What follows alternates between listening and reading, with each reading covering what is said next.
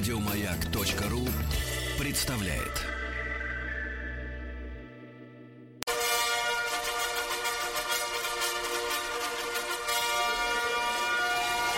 Сергей Стилавин и его друзья. Понедельник. Трудовой. Трудовой, трудовой. Здравствуйте, товарищи. В неурочный час появился я у микрофона в понедельник. Здравствуйте, Владик. Доброе утро. Нестандартно, Сергей. Здравствуйте, ребята. Да, да, отвыкли вы от меня. А я от вас. Вот. Но надо, так сказать, все возвращается на, на круги своя, да. Ну что, Владуля, хочу сказать тебе. Сообщаю, что помощница твоя, Юлия, Так, была на выходных в Калининграде. Наблюдаю за этим через ее инстаграм. она говорит, это старые фотографии, ну, просто ностальгические чувства Ничего она нахлынули. не может говорить. Она не может говорить, потому что она за стеклом, и у нее нет Вот микрофона. именно, вот именно, да. Ностальгические чувства. Значит, дальше что у нас? И надвигается зима. Это тоже очевидно, Да, друзья мои. да. Вот, э, в-третьих, в-третьих, слушайте, некоторое время назад, товарищи, мне прислали и Рустам Ивановичу в подарок Так, так, так. от э, Крымского моста прислали батарею, так сказать, э, э, классической литературы в стекле. Ага. И вы знаете, попробовал Каберне Саперави, Крымский мост. Просто удивительно. Удивительно, да. Как у нас умеют. Когда, в общем-то, в принципе, Заливать. да, умеют. Заливать и, и разливать, да. А ну что же, Владуля, из Да. э, каких-то моментов жизненных вы здоровы, да, все в Я порядке? здоров, я шел сегодня в шапке. В шапке, Карл, в шапке. Это отвратительно. Очень холодно. Плюс 4 Понимаю. сейчас на улице. Ну что же, э, значит, давайте начнем с, с юмористического, правильно? Давайте. Вот, а потом уж как-то подтянем и жизненные ситуации.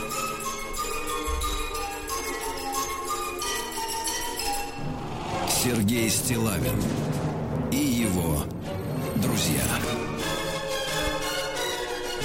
Понедельник. Трудовой.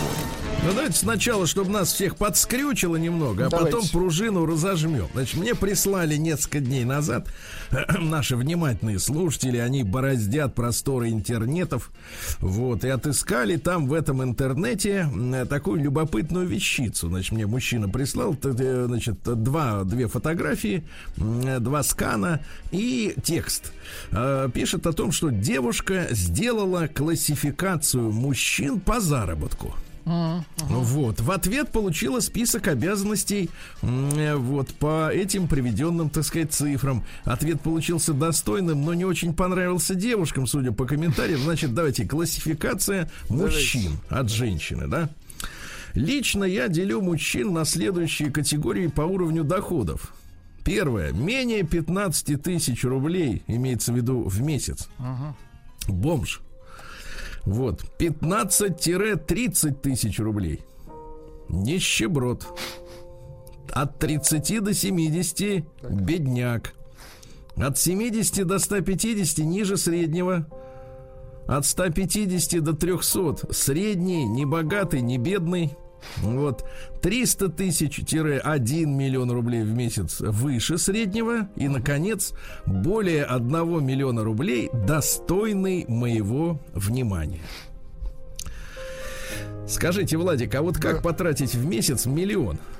Ну, видимо, женщина знает, или девушка, как вы ее называете, она знает, как, как применить, скажем так, Как? э- эту рублевую массу. Да. Ну вот, значит, обратный список. Давайте. Да. Требования на эти суммы, да? Не требования, а обратка, как бы, какие, значит, кандидатши на эти суммы, да. Меньше 15 тысяч рублей обычное может пить, курить бревно. Это отвратительно так писать. От 15, ну, это мужчины вот написали обратку. От 15 до 30 тысяч, но если мужчина зарабатывает от Ну, это 15. понятно. Стройняшка, не курит, образование среднее, изредка выпивает, игривое. От 30 до 70 тысяч рублей, если мужчина зарабатывает. Так. То женщина такая готовит, как шеф-повар, любой каприз, ну вы понимаете, да? За ваши деньги. образование, образование техникум. А, вот разносторонне развито. От 70 до 150. Так. Каждый день не менее двух часов фитнеса. Готовит как в ресторане. Знает в Камасутре все. Умеет отличить поршень от коленвала. От 150 до 300. Спортзал 4 раза в день. Готовит, как в ресторане, высшее образование. Значит, э, в постели, ну, дальше не могу. Богиня. Вот. И главное, довод, еще один. Мы. Теща немая. Представляешь, что у следующего пункта просто теща Да-да-да. нет. Еще два пункта. Да, еще да, да, два да, пункта. давайте. От 300 до миллиона. Гарвард. Гарвард. С детства мастер спорта по С гимнастике. детства. Из ничего может сделать шедевральное блюдо. Каждое утро королевский, не знаю, краб или что-то зачеркнуто. Краб, наверное. Красная. Ну вот, да. Ну и, наконец, более миллиона рублей. Ну-ка. Немая по состоянию души. Нет. Фитнес. Больше миллиона. Папа, Мария папа. Кюри, так? Да, папа не ниже министра МВД. Вот по дому ходит в неглиже. Вот родители живут за рубежом. Как может министр МВД жить за рубежом? Правда, не увяжется, не увязывается. да. Но тем не менее, вот обратка от мужчин пришла. Вот так. вот,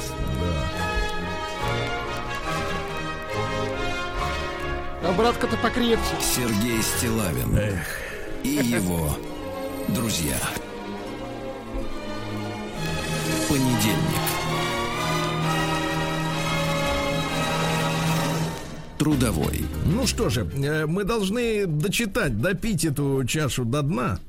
Вы помните от прекрасного мужчину я не дочитал совсем-совсем небольшой кусочек. Э, Значит, краткая предыстория. Э, Восточного воспитания мужчина, 32 года, успех в бизнесе за рубежом. Купил на сдачу трехкомнатную квартиру в центре Петербурга. Не было общения со слабым полом никогда. На работе к нему, значит, стала приставать 23-летняя Мина. длинноногая Нина в колготках.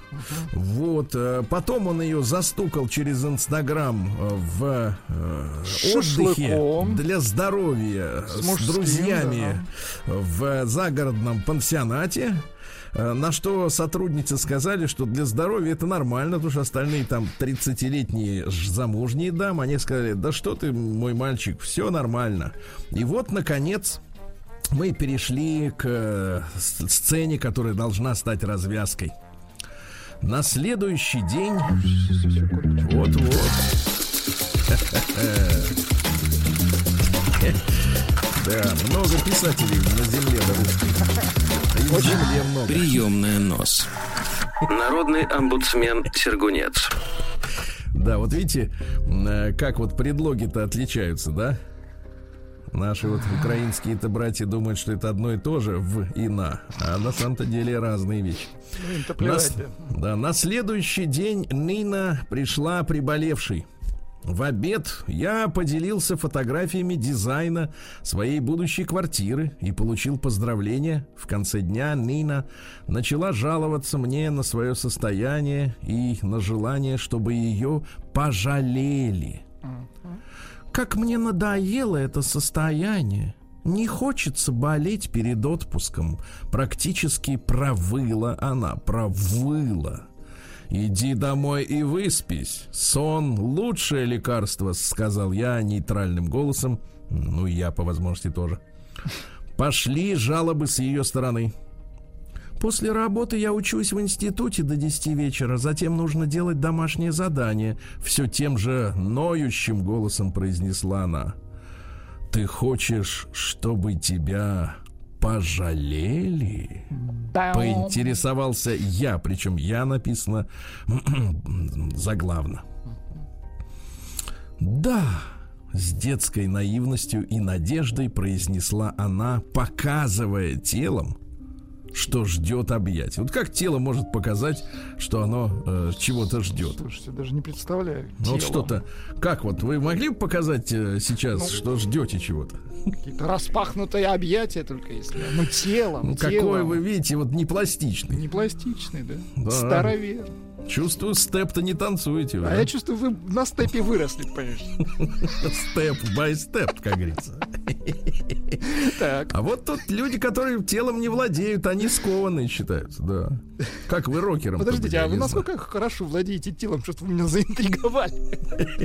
Папаша. Вы меня пугаете, честно Вы про мое или про просто про ваше. А? Ну нет, это, конечно, да. Я ответил строгим и громким голосом с нотком агрессии. Так, так, так. Для этого у тебя есть папа, мама и, в конце концов, молодой человек. Пау. Не, дайте, дайте. Веселкиным выделим это. Акцент Давайте. поставим Веселкиным. Да, тело опять обратно свернулось.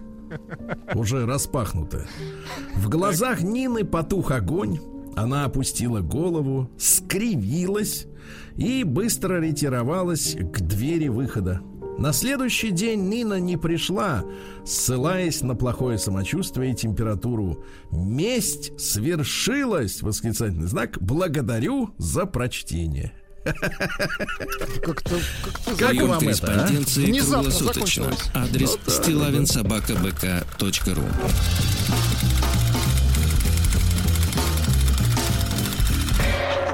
Фамилия Стилавин 2 Л. Ну что ж, товарищи, э, я тут как бы анонсировал, что получил серьезное письмо э, от мужчины Романа. Вот, поскольку в русской орфографии, да, на письме, э, ну, в отличие, например, от э, чешского языка, да, к примеру, не выделяются ударения. То есть в чешском языке там вот везде эти загогульки стоят над буквами, чтобы, не знаю, чтобы Чтоб не перепутали, да? Детсадовцы, что ли, читали до, до пенсии, что ли. Вот, я сказал, что нам написал письмо Роман Шмалий. Шамалий. Красивая Вот, а фамилия. он мне написал с такой, не с некоторой даже претензией, говорит, Сергей, вы меня анонсировали, я не Шмалий, а Шмалий. Я согласился. Ну вот, а письмо, говорит, не прочли. Вот. И я, конечно, ну да, вот хочу покаяться и, во-первых, извиниться за э, то, что э, переврал ударение. Шмали. Шмали. Ну, Ну, кстати, шмали, звучит да, гораздо да, да. строже, да. Вот, Вот, и написал, Шмали. что он уже 40 лет такой, а вы вот э, С таким Владиком, ударением, да? значит, только ч- ч- куражитесь, понимаешь? Ни в коем да, случае. да. Ну вот, теперь, ну, сдать будем, ну как, теперь знаем. Здравствуйте, Сергей. А вот давайте теперь серьезное письмо-то у нас. Давайте. Здравствуйте, Сергей. 8 октября присутствовал как слушатель в суде, где обвиняемым предстал мой сын Антон, 2001 года рождения. Страница постановления суда прилагается к письму. Действительно, фотография. э, ну, Антон Шмали, насколько я понимаю, тоже, да, да? погоди, ну прекратите, Ну, ну, все это не Ну, это логично, если это... Это сын. логично, но к делу отношения не Ну, имеет. хорошо, хорошо. Вот 2001 год, это получается мальчишки-то сколько? 19? Эх. В начале лета 2020 года для того, чтобы набраться опыта и немного подзаработать, я посоветовал сыну устроиться на любое предприятие быстрого питания, пока каникулы идут. Вот, его выбор пал на, ну, дальше известная, Известная сетка. сеть, да. Я бы сказал так, Итало стайл. Итало стоял, понятно. Итало. Вот. Э, Через несколько дней стажировки сын э, обслужил клиента, почему-то взято в кавычках, в кавычке, Что, обслужил что в клиента виду, да? э, так, что результатом стала административка. Вот. Однажды улыбчивый двухметровый парень южной внешности стал гостем ресторана. А обслужить его должен был сын, так как других официантов по графику в смене не было. Заказал парень поесть и пиво. Сын, как положено, попросил паспорт. Проверил пиво, понимаете, да? 2002 год, то есть есть 18 лет, да и на вид старше, чем многие ровесники. Проверил, но не до конца. Год 2002, а месяц рождения октябрь. То есть 18 лет неполных, Ай-яй-яй. Спустя 10 минут, как пробили чек, началось шоу. Парень оказался подставным какой-то организации общества по борьбе с преступлениями в общепите. Набежали взрослые представители, тут выделено именно так, как я должен прочесть. Взрослые представители ребенка. Вот. Ребенка с большим, дальше неприлично, извините. Вот. Полиция, значит, прибежала, составили протокол на сына по статье. И менеджерам ресторана, и полиции было ясно, что целью Борцунов, Борцунов, угу. это не фамилия, вот, а было юрлицо, чей сотрудник допустил проступок. Но тут борцуны просчитались. У юрлица все подписи стажера Антона в журналах инструктажей были в наличии. И штрафа на юрлицо в 250 косарей было уже не повесить. Ага. Остался только официант. На него и составили протокол. Он вину в невнимательности признал. Ага. И вот судья присудил штраф 30 тысяч рублей. Заработать сын должен был 25 тысяч в том ресторане. Но менеджер-наниматель уволился из ресторана и какие-то бумаги должным образом не дооформил и на руки сынок получил от работодателя 8 тысяч. Нормально так отстажировался. Сыну сказал, чтобы он воспринял эту ситуацию как дорогой жизненный урок. Процитировал еврейскую мудрость. Ну, Внимание. давайте. Надо будет запомнить Надо в среду. будет доктору рассказать обязательно. Проверить он в среду, любит, есть ли такая мудрость. Любит такие, давайте. Спасибо, Господи, что взял деньгами. Вообще похоже. Хорошо, да. да. Зачем нужны такие общественники? Проступок есть, не отрицаю, невнимательность а карают, как будто этому ребенку насильно подливали и его спаивали. Ага. Кого они наказали? Одного студента, который больше должен теперь. Может быть, ресторан кадровую чистку проведет? Нет, там и так текучка. Общественной пользы реальной борьбы с правонарушениями я в этом случае не увидел а показуха и подстава со стороны этих подлецов. Слышь, подлецов. Подлецы. Вот, очевидно, и судье. Только формально судья не может назначить, не назначить наказание. Сказала после окончания заседания, приходите лучше в суд к нам стажироваться вместо ресторана.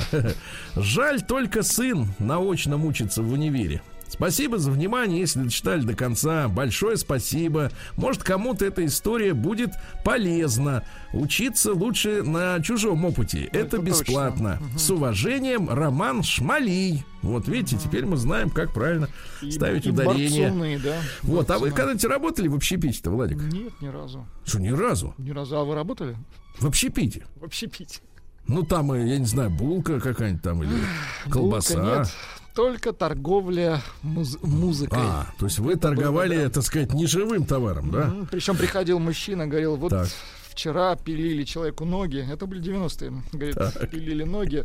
Есть что-нибудь такое, знаешь, э, и, и такой кладет мне руку на плечо, что-нибудь такое легкое, просто чтобы успокоиться. Я подумал, Погоди, я, а я вы... подумал, что, вы знаете, говорю, вам, наверное, энигма подойдет. Он говорит, какой ты молодец. А я уже, знаете, у меня такой холодный пот выступил. Говорю, да. А он уже, знаешь, и, уже знаешь, рукой-то, рукой-то да. прощупает плечо, где бы отхватить. Хотелось, знаешь, сказать, служу отечеству, понимаете? Ну, короче, да. Практи- а практически общепит, практически. Слушайте, а вы думаете реально, что вот энигма э, помогала как как-то вот от, ну, отвлечься. У меня на тот момент не было других дисков. Мне жить хотелось. Думаю, мне кажется, дать... мне кажется, там для, для пилы очень ритмичный бит. Так не для пилы, он наоборот успокоится, говорит, ну слишком разволновался, видимо, затупилась пила, я думаю. Слушайте, Короче, ужас был. Да. Слушайте, а вы где работали-то? Музыкальный магазин, компакт-дисками торговал, да. Вы же помните на Зверинской тот самый салон, вот где еще сейчас Но, видимо, я зашел, Цоя. я, видимо, я зашел вы, после вы уже чуть того, позже как... подтянули, позже, уже, уже как... ноги отпилили всем. День дяди Бастилии пустую прошел. 80 лет со дня рождения. Ух ты, а ей уж 80. Разный, каждый день. Каждый день праздник, да, действительно, товарищи. Ну что же, сегодня у нас 19 октября. Сегодня Всероссийский день лицеиста. Понимаете? Очень вот. хорошо. В 1811 году в этот день открылся Царскосельский лицей. Не 1 сентября, товарищ. Не первого, да. А вот 19 ну, по новому стилю, понятное дело, октября. Ты ж накануне войны с Наполеоном открылся. Понимаешь, как вот тут интересно. Всемирный день детской кости и суставов. Это как? Вот. Ну, вот говорят, что, в принципе, кости растут до 21 года. А потом все. А потом, что есть, то есть. Да, да, что да. Получилось. Сегодня день казахского спасателя, а также молдавского юриста. Вот. Сегодня день национальных героев Ямайки. Там, кстати говоря, что самое интересное, среди этих там героев я посмотрел фотографии больше половины белых. Mm-hmm. Это вот их надзиратели, колони- колониальные герои. А вот Боба Марли не принимают в герои, представляешь? Вот mm-hmm. гады. День перуанско-африканской дружбы. Хорошо. Как Дружба это, это а? хорошо. То есть, вот смотрите, э, с целой Африкой дружит одна страна. Угу. Вот ведь как интересно. День раздавленных пузырей. Вот сегодня. Отлично. День написания письма в будущее. Вы когда-нибудь находили какие-нибудь свои вот мысли? Нет, не находил. Не находили, да. Потому что, видимо, не было. Не было, конечно. Не было, да. Ну и сегодня русский народный праздник Фомин день. Так. Вот. Дело в том, что Фому прозвали близнецом. Было у него такое прозвище э, библейского, да, поскольку внешне он очень был похож на Христа. Mm-hmm. Да? Так вот, э, значит, апостола Фому э, э, крестьяне почитали за то, что он славился бережливостью и запасливостью. На Фому тащи все в краму, говорили да наши класс. предки. Или, например, пожалуйста, да, так. значит, закрома, ну, вот однокоренные слова, укромный, скромный, да, про нерадивого хозяина говорили, велика крома, да пес ли в ней, вот, да пес ли, да. А, вот, ну и что еще говорили? А, примет погоды смотрели. Если день безветренный, то скоро похолодает, товарищи, будьте аккуратны. Да. Праздник каждый день. Да, она вот такая история. Значит, э, в 1659-м Доминика Габриэли родился. Есть Это итальянский композитор в стиле барокко. Ну-ка, давайте послушаем барокко. Да.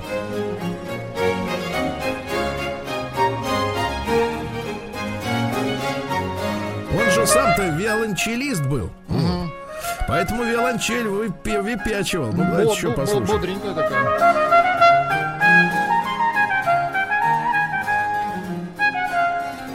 Здесь дудка что-то выпячивает. Это какая-то ошибка. Ну вот, давайте дальше. Сегодня в 1722-м француз Хопфе изобрел огнетушитель. Хорошо, Хорошая молодец. Вещь. Вот, надо иметь всегда под рукой огнетушитель, да. Сегодня Алексей Федорович Орлов родился в 1786-м. Князь и советник императоров э, Николая I и Александра II. Ну, то есть он был этих, э, коучером их. Угу. Вот, потому что надо же царю тоже посоветоваться, понимаешь, Консультантом да? был. Конечно, так, душу отвести. Как в магазине. Понимаешь? Да вы лучше вот это берите, говорил царю. Здесь, Лучше здесь, берите да, Финляндию. прием лучше вот у этого телефона. А вы давно последний раз спрашивали кого-нибудь? Да я, я просто вспоминаю 90-е что-то. Что-то нахлынуло, да? Нахлынуло, да, с вашими энигмами. Вот, да-да-да. Ну вот э, именно Орлов, э, значит, э, вслед за Бенкендорфом возглавлял третье отделение, которое занималось как раз разными делами, да?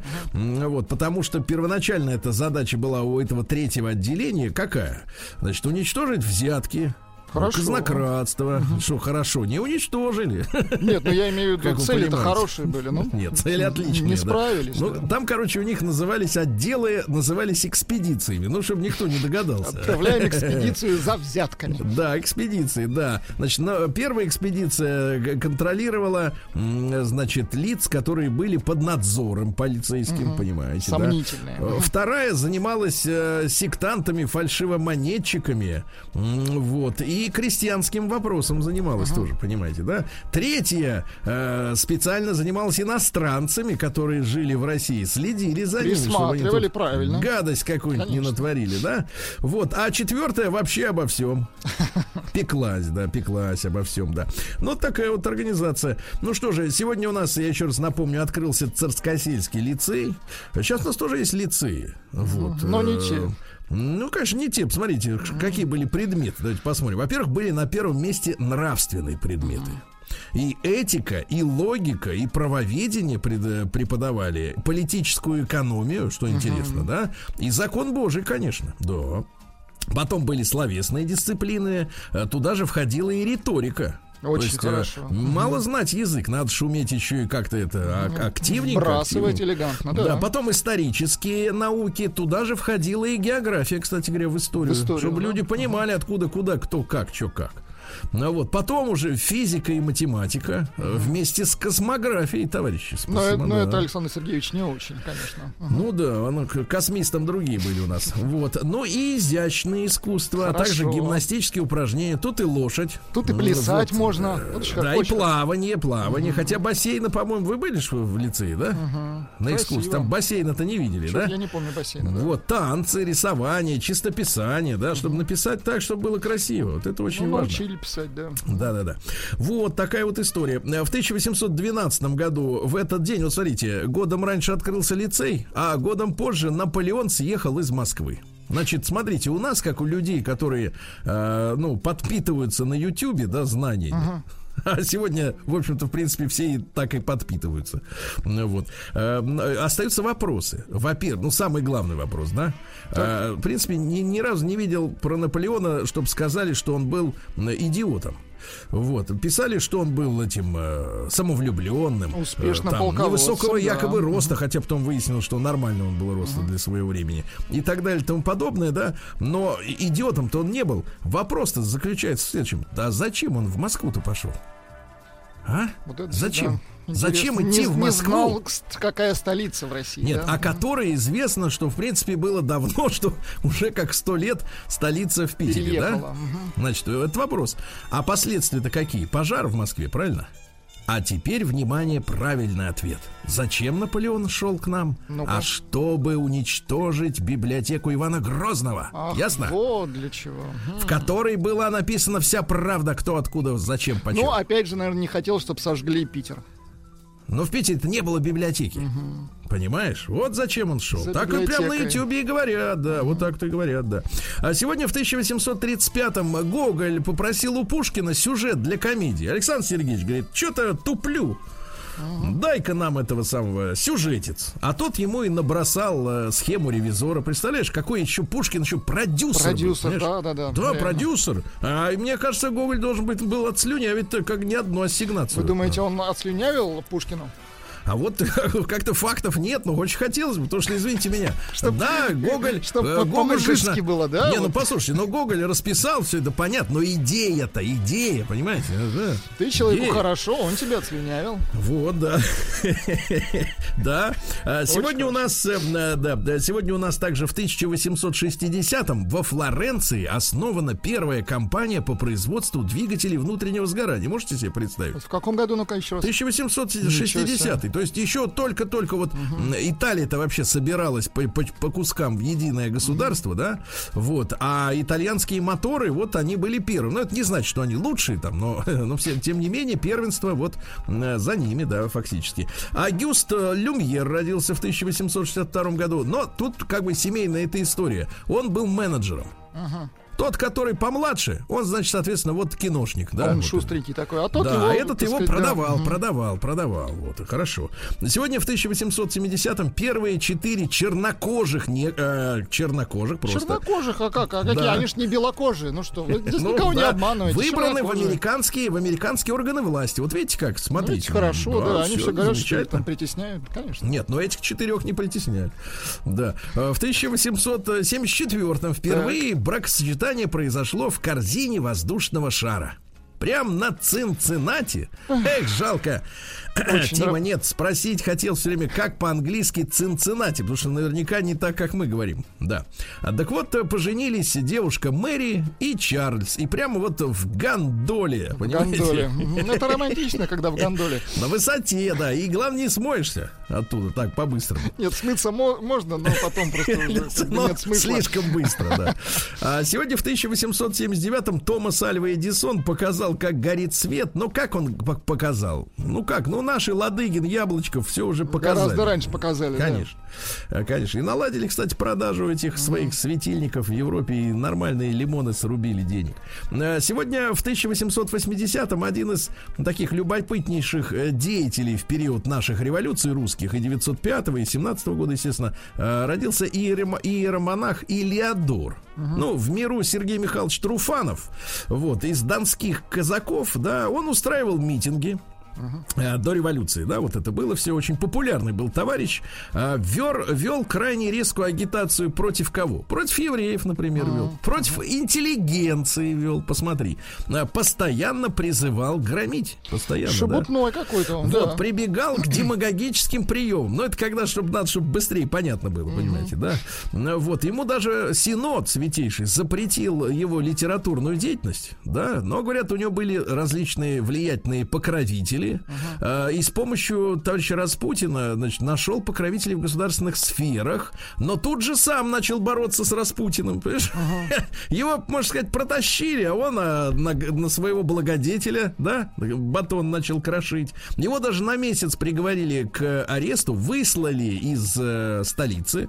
Вот. Ну и, ну а дальше что? Интереснейшая, так сказать, судьба уже после революции. Он снялся в первом, в 17 году в первом в мире фильме о революции в России. Называлась эта лента, естественно, черно-белая и немая. Э, Падение Романовых. Там он играл сам себя. Ага. Вот. А закончилось все тем, что он убежал в Америку, стал там баптистом. Так. Ну, то есть, э, по-нашему, как бы, ну, понимаете, да. Э, работал швейцаром в небольшой гостинице и до 52 года дотянул. Кстати, помотала, да. Да, помотала.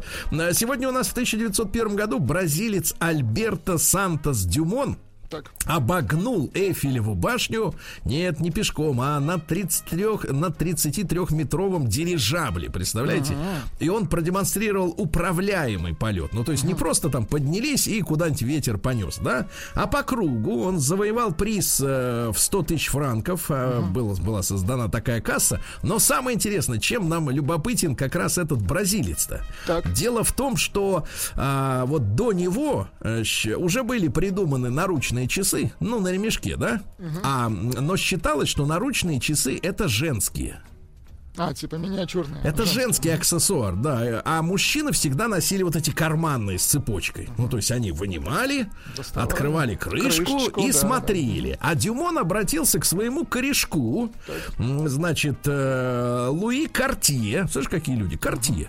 Вот. И говорит ему, слушай, чувак, у меня во время полета не, некогда это самое залезать Открывать в карман. крышку, доставать, да, да Ты неудобно. сделай для меня мужские часы, не такие маленькие, а вот здоровенные такие часы угу. наручные. И вот как раз благодаря э, вот этому Дюмону появился да, тренд вот этот вот у, у появилось, мужчин, да? появились угу. мужские наручные часы. Прикольно. Да, вот. И первым их сделал Картье.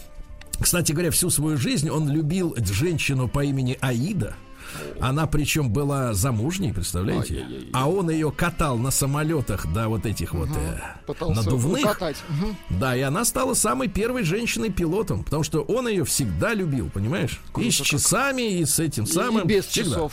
День дяди Бастилии пустую прошел. 80 лет со дня рождения. Ух ты, а ей уж 80. Разный, так, товарищи, а в 1919 году в Ладуле так. родился Александр Гинзбург, который затем стал Александром Галичем. Есть вот, у нас да, да, да. Ать, два, левый, правый, три, четыре, левый, правый, Хорошо, два, что три. еще? Давайте еще послушаем. Левый, два. Она вещи собрала, сказала тоненько. Да, класс. А что ты только полюбил? Как бог с ней, стойкою. Да. Да, но на самом деле он же э, прекрасный был киносценарист. Да, да, да, да. И верные друзья, и вас вызывает Таймыр. Ну, там много было лент, э, вот. А потом вот как-то песни прокрались, да, так сказать, э, прокрались угу. в, да, Бегущая по волнам, помните, Да, был да, да. фильм-то замечательный, да-да-да. Э, Вот, а потом вот как-то и выслали его, Кто-то гита- гитару подарил, да? Да, да, да, да, да. Про Леночку песни там Про и так далее, так далее. Тонечка, да. вот Леночка. Да. Э, Есть только две породы мужей. Те, которые боятся своих жен, и те, которые скрывают, что они их боятся. Вот, видите, как не очень, конечно. Э, В 1629-м Михаил Петрович Симонов родился, генеральный конструктор УКБ имени Сухого с 83 года, герой России. Ну вот э, из, э, так сказать, его команда сделала бомбардировщик Су-24, штурмовик Су-25 и м, Су-27. Ну, замечательные машины, да? А в 1933 году Организационный комитет Берлинской Олимпиады утвердил баскетбол олимпийским видом спорта. Видите, то есть именно, так сказать, в фашистской Германии баскетбол первый раз стал олимпийским. Удивительно, да. Ну, ну, как просто так вышло. Ну, да. М, Вот э, такая вот история. Э, Сегодня в 41 году родилась Жанна Андреевна Болотова, киноактриса. Шикарная, да. Вот «Любить человека» такой фильм был. Вот «Из жизни отдыхающих» замечательный, да. А в 44-м ваш любимый певец э, «Однодневка». Ну-ка, ну-ка, ну-ка? Вот э, певец Джордж Макре. Макре есть. Rock You Baby, вот песня. Единственное, Дайте там.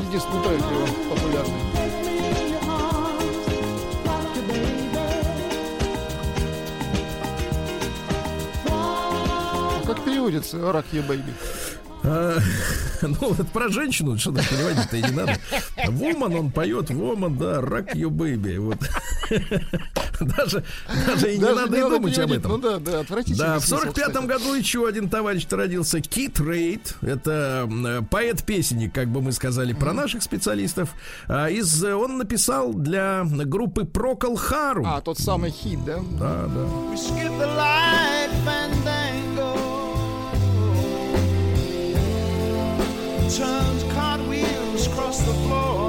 Но слова, как вы понимаете, не главное в этой песне. Да, главное, Главное, заимствование из орган. классики. Да, в 50-м году во время Корейской войны силы Организации Объединенных Наций, основу которых составляли американцы, заняли город Пхеньян. Вот в этот день. И вроде как уже победа у них была в кармане.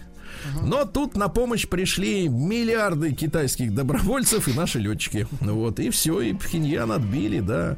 А сегодня в 52 году родилась женщина, которая э, в октябре прошлого года заявила, что она уходит из кинематографа, Владик. Так, так, так. Родилась любимица наших, даже не знаю кого, но кого-то наших точно. Вероника Кастро. О боже, о боже. Давайте Это какие, послушаем. 90-е? Это начало. Это она поет? Сериал Лос Рикос Тамбен Лоран или Йоран. Это богатые тоже плачут. Ну давайте послушаем.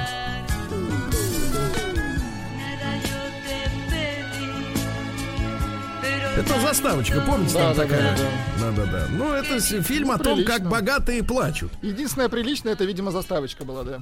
Ну, заставочка приличная, да. Сегодня в 56 году советско-японская вышла декларация о достижении соглашения о прекращении состояния войны между Советским Союзом и Японией. Вот, о восстановлении дипломатических и консульских отношений. Но, э, судя по материалам, которые сегодня становятся достоянием общественности, американцам очень не хотелось, чтобы мы, э, так сказать, наконец задо- По- ну, по- Помирились. Да, помирились, и вот это подвешенное состояние, да, оно до сих пор формально-то длится, то есть э, договора об окончании войны-то нет.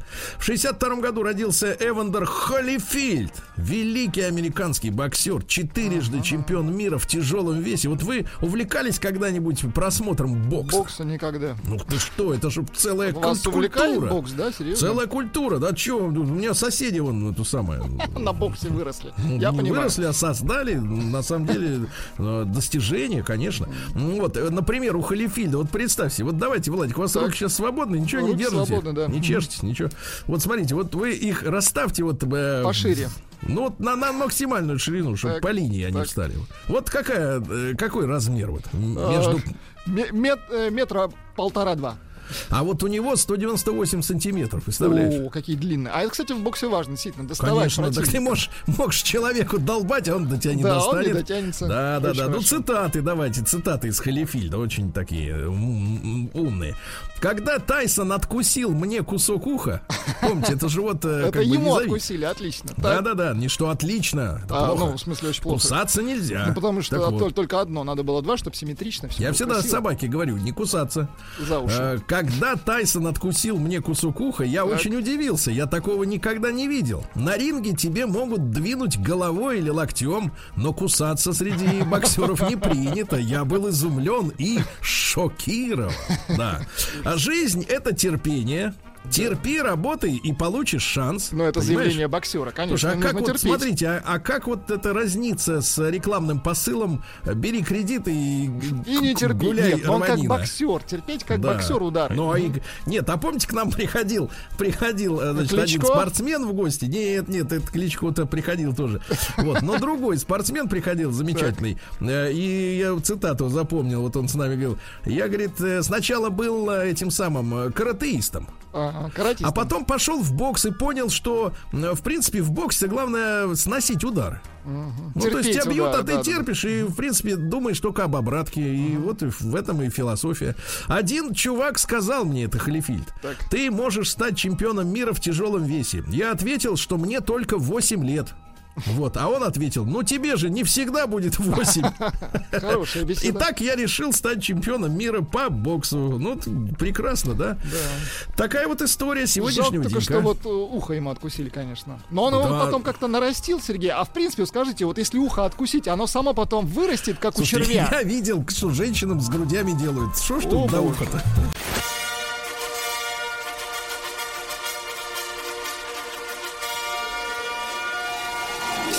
Сергей Стилавин и его друзья. Понедельник. Трудовой. На работу выходит вся страна и Омск, товарищ. Поприветствуем выходящих.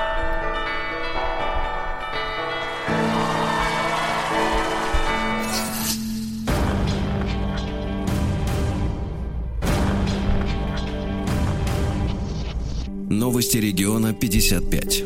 Житель Омска с игрушечным пистолетом похитил телефон у пассажирки маршрутки. Какой подлец. Мгм.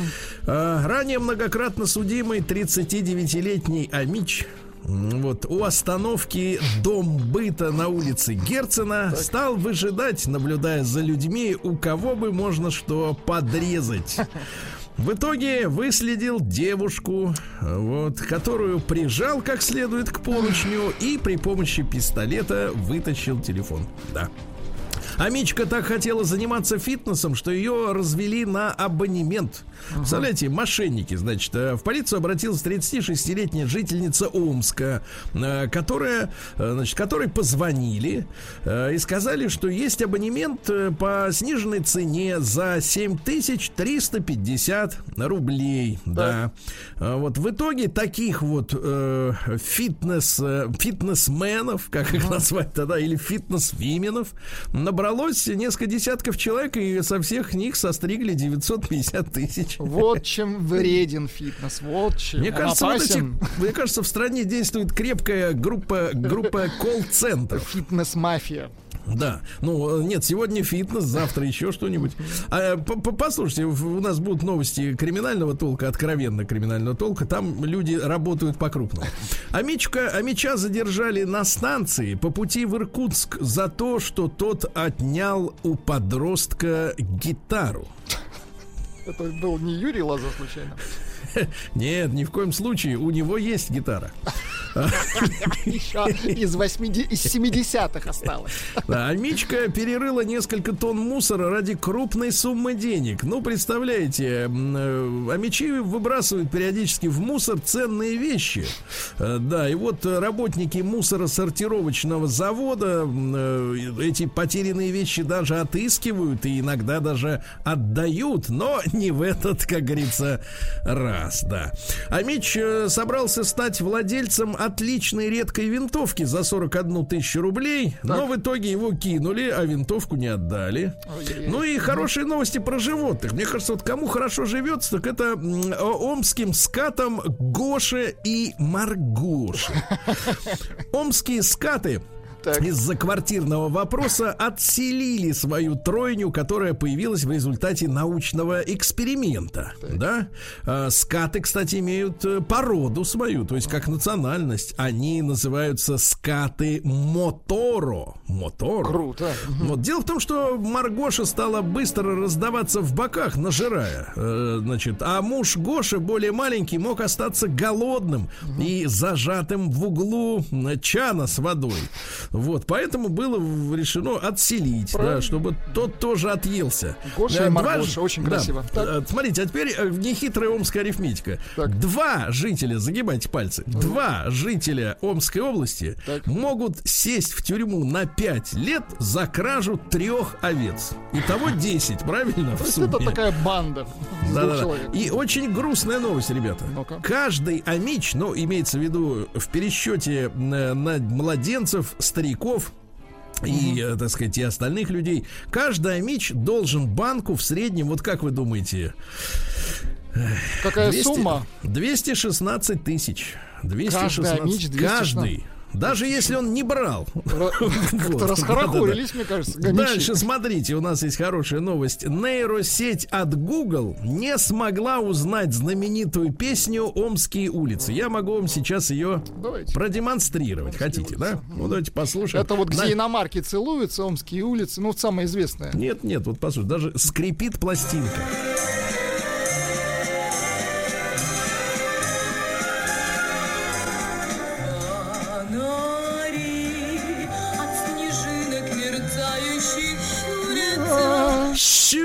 Щурятся! Улицы, иномарки целуются. Да, это та самая песня. щурятся. Иномарки щурятся, Щурятся. после того, как целуются, да. А, металлически щурятся. А, кас- да- дальше давайте еще вам одну новость из Омска в придачу. Омский силач Михаил Шевляков установил новый мировой рекорд, друзья мои. Давайте, давайте поаплодируем. Поаплодируем. 436 э, килограмм. Причем во время выполнения становой тяги у спортсмена пошла кровь, но О, он не боже. остановился и сделал этот рекорд. Да молодец. Герой, настоящий герой. Становая тяга. Вы же занимались карате.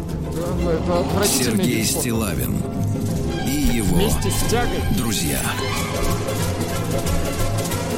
Понедельник. Трудовой.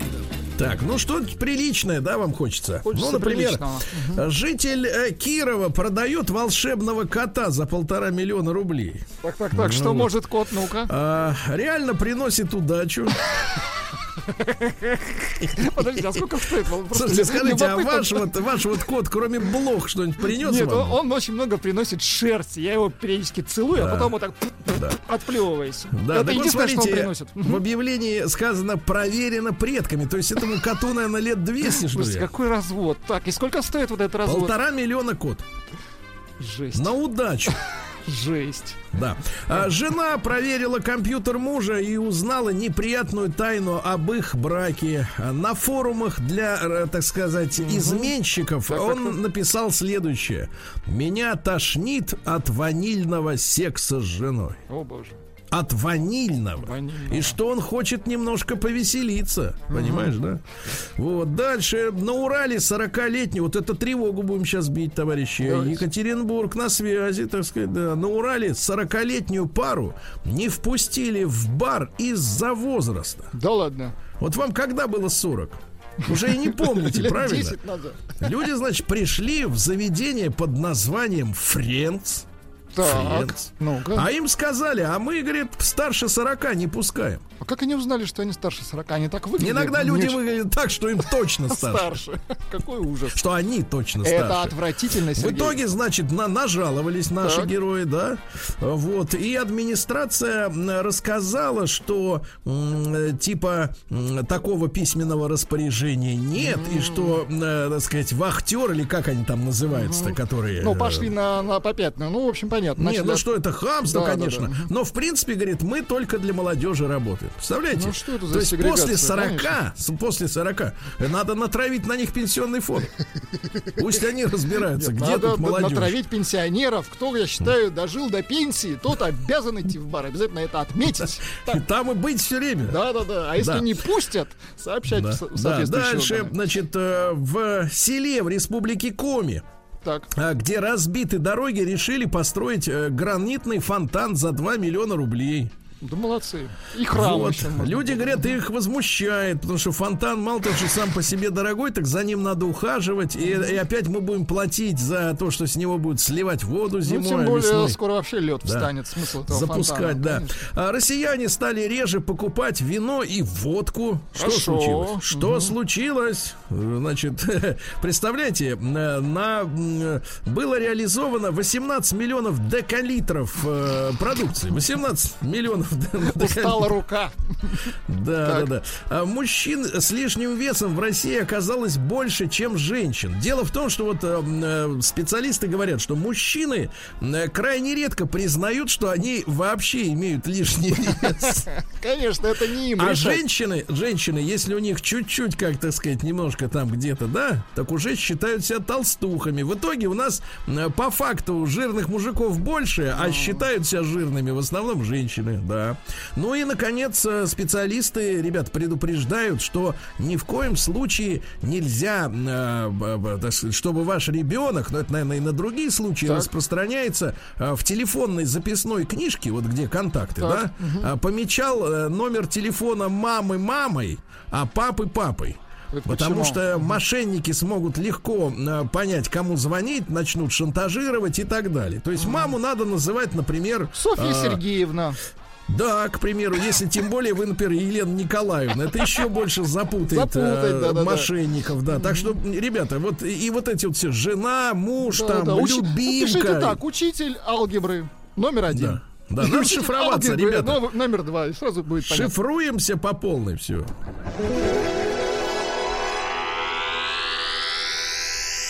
Наука и жизнь. Так, наука. Ну, вот хорошая по-настоящему новость. Я давно ее ждал. А, Российские ученые начали производить белок. Ну, белок это что? Это где он? Это в Это мясе, например. Яйце, например. Да, из метана. Из метана хорошо, метана у нас много. Вот, это очень хорошо. И ты как бы ешь и не щуришься, правильно? Нет, ты поел, а потом произвел белок. Нет, ну просто нас, знаешь, с запада все время пугают, что, мол, типа на земле пи- это, кончится Из- жрачка. избыток метана на земле, да-да-да. Да, а метан мы наоборот, их он корове приставь трубу и гони белок. Целыми к человеку можно иногда сутками. трубу приставить. Не, ну это, значит, Это незаконно, квалификацию иметь. Да. Дальше. Э, На Венере обнаружили второй признак уже жизни. Нашли простейшую аминокислоту глицин. Хорошо. Вот. Значит, а раз она там есть, то может и быть и все остальное, понимаете, да? Ученые доказали, что детям полезно играть в грязи. Выяснили это э, финские специалисты, но действительно и, и- и грязь, и собаки, и коты, которые ходят на улице, они развивают иммунитет у ребенка, естественно. Согласен, да. А стерильный ребеночек, который вот с него пылинки сдувает, он болеет, ча- чахнет на глазах, кашляет все время целыми днями, да. Вот. Значит, ученые посоветовали... Очень грустная новость, Владимир. Давайте. Ученые посоветовали разговаривать с коровами перед забоем. Ученые, понимаешь, австралийские Ученым причем. виднее, как забивать Говорят, э, корову. коровам это нравится, если с ним Ужас. поговорят. Да. А в А разговор пустыне... прям такой, ты сейчас умрешь, да? Ну это отвратительно. Нет, я, говорю, что это отвратительно. Отвратительно, да. Значит, дальше. Э, В пустыне Сахара при помощи спутников обнаружили, вы представляете, более миллиарда деревьев. То Ничего. есть мы-то с вами думали, что там, как говорится, Песок. песок один, а там и деревья. Миллиард деревьев. Ну, Удивительно. что ж, можно начать лесопозаготовки. Вот ученые в Британии назвали улучшающие э, со- самочувствие зрителей телепрограммы. Ну-ка, давайте, Вот какие? можно смотреть телепередачи, да? Ну, особенно иностранные. И настроение портится, правильно? Есть такое. А Вот. какие нужно смотреть, чтобы настроение улучшалось, Сергей? Ну, Ну-ка, наши это все, э, но Наши если все, совсем, да? но если совсем хочешь, чтобы было хорошо, То то, надо телепрограммы, телепрограммы о природе. О природе. Там, значит, соответственно, эти э, там выдры, Животные, выдры, э, да. выдры какие-нибудь там, водопады, Муравьи какие-то, вороны, насекомые. вороны, да, да, да. Черви. Очень хорошо. Да, да, очень хорошо. Те психологи убедились, что случайные пристрастия э, у людей появляются с самого раннего детства, и от них невозможно избавиться. А, люди говорят следующее, научные, научные люди. Дети выбирают не то, что им нравится, а им нравится то, что они выбирают. Понимаете? Элегантно. Так. Да-да-да. То есть вот он... Ну, а понимаешь, а как ты можешь понять, нравится тебе это или нет, если ты видишь, например, Если только это- да. упаковку? Вот, например, зубная паста, да? Ну и хорошая новость просто для всех, для нас. А, голубые сороки помогают своим товарищам-лузерам. Вот. Голубые сороки. Будем брать с них пример.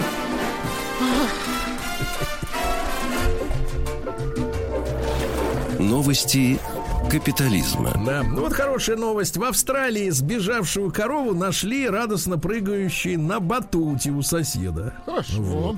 Она прыгала, но не могла слезть э, вот, с батута и думала, что если по- повыше подпрыгнуть, то как-то можно Избежать смыться. забивания. Но никак, да, никак. А двухлетняя девочка играла с телефоном своей мамочки Так. и разослала всем ее контактам э, голые фотографии матери. А зачем? А мама снималась голой. Да, когда она пришла Когда на она знает, работу. что у нее такая девочка маленькая. Да, когда она пришла на работу, да, а зачем вообще хранить такие фото? Конечно. Пришла на работу, а ей говорит начальник, смотрите, а вот и порнозвезда нашей фирмы Нет, не пришла так. на А работу. ты ничего. Вот так они сказали. Да, новая, новая модель голых бикини заинтересовала покупателей. Значит, что значит голый? Ну, там материал в разных местах а, Э, цвета заменен... кожи. Не, нет, заменен на силиконовые вставки. То есть, э, видите, какая форма... формально есть, прикрыто, а на самом деле все Ничего видно. нет, Это лицемерие называется, да-да-да.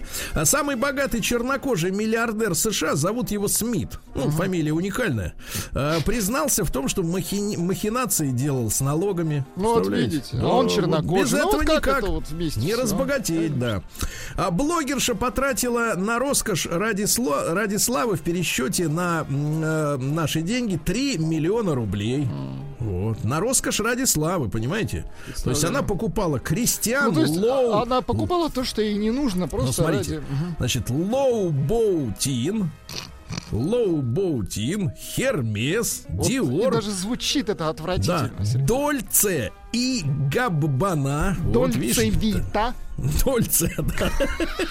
Вот. А рыбаки нашли редчайшего одноглазого ак- акуленка э, альбиноса. Подождите, как Хорошо. одноглазый? То есть он одной стороной только смотрит? Да, итальянка боялась, что ее ув- уволят э, с работы из-за того, что она работала хуже, чем ее коллега, и несколько месяцев этой коллеге-конкуренту в кофе под- подмешивала успокоительное, надеясь, что какая она сволочь, будет ага. на работе спать, тупить, и в итоге ее не, нав- не, не уволят, да? Бывшую жену звезды спасателей Малибу обнаружили среди бомжей. А, печально. Вот, э, она, соответственно, вышла замуж за актера спасателей Малибу, а потом брак распался. В 2016 году она психанула на работе, в итоге потеряла и работу, и квартиру, и машину, и оказалась бомжихой. Вот сейчас вот Вы живет на смотрели этот улице. сериал, Сергей? Я смотрел на вот эту в красной купальнике. А, ну Да. это уже после сериала. Это да, после, Ее да-да-да. работы сольные. Мгм. Вот, без, безденежная мамочка разбогатела на продаже своего грудного молока, заработала 20 тысяч долларов. Представляете? И мы бы Неплохо. так могли. Да, если. Вот, Но нам не дано. А, вот. И смотрите, американский рэпер Антонио Бэйнс, более известный как Нью, Нюк Бизл. Не так, не в своем, я, так. я сейчас вам дам послушать. А, Давай. Признался в своем новом клипе, что разбогател на махинациях с пособиями по безработице. То есть настоящий тупица. А вот теперь как звучит Давайте. рэп от тупоря.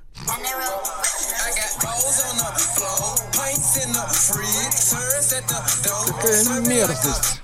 Мерзость, мерзость. А по пособие это настоящее. Конечно. Да, разбогат... Ну, а теперь 22 года ему светит э, тюряги. Правильно.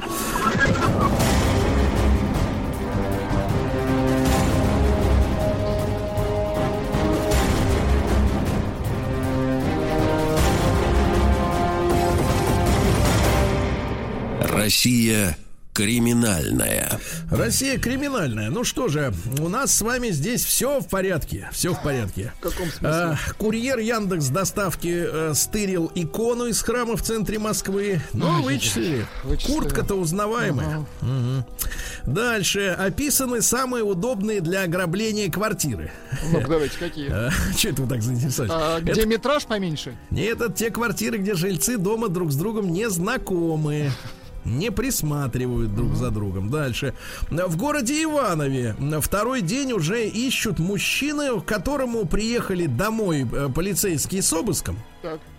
Вот, а он забрал из э, шкафа свой карабин э, Сайга и вместе еще и с травматическим пистолетом ушел.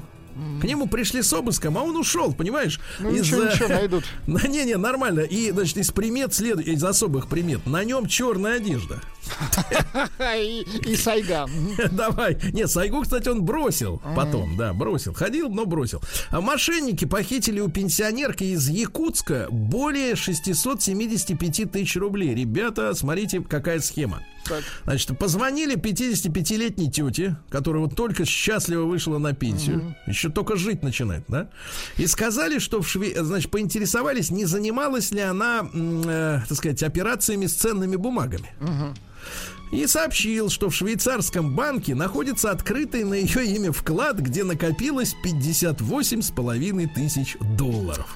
Ну, молодцы, Но а. чтобы вызволить оттуда Ага, деньги, Нужно 1600. надо, нет, надо заплатить три с половиной тысячи в качестве штрафа.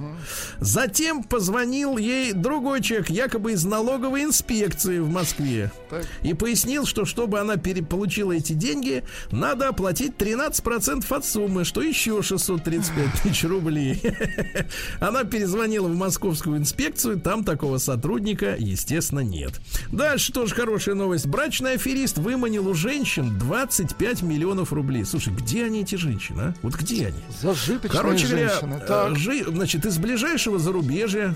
Вот. Ну, наверное, такие женщинам и нравятся, чтобы такой вот проводный. Чтоб не, да? хоро- не очень хорошо говорил по-русски. Так вот, нет, Как будто иностранец такой. Да, иностранец, да. Так вот, э, представлялся чужим именем, вел переписку в соцсетях. я люблю. А, yes, yes. Там автоматический переводчик. И чтобы доказать серьезность намерения, он даже предлагал жить вместе, вступить в законный брак, а потом просил взять кредит на их общий бизнес. Э, После чего, конечно же, исчезал. Девчонки, 25 миллионов рублей. Ну и очень тревожное сообщение. Москвич после встречи с девушкой из сайта знакомств, Так. ребята, лишился 158 тысяч рублей. Вот Ребята, вот ос- ребята, осторожно, ребята, кошельки держать.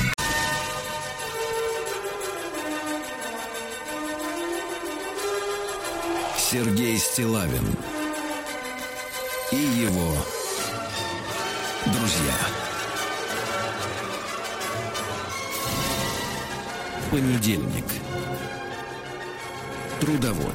Друзья мои, да, ну что же, да, на этой неделе а, работа началась в эфире для меня с понедельника. Я вернулся к своему традиционному графику. Это приятно, да, Очень Владуля? хорошо, очень. Вот, и э, вместе с вами, вместе с вами я буду знакомиться э, вот э, с нашими новыми проектами, которые за время моего отсутствия в начале недели, да, у нас появились замечательные. Ну вот первый проект сегодняшний называется «Основные идеи великих писателей». Я рад при- п- приветствовать э, на связи с нашей студией э, Елена Васильевна Литоха с нами. Елена Васильевна, доброе утро.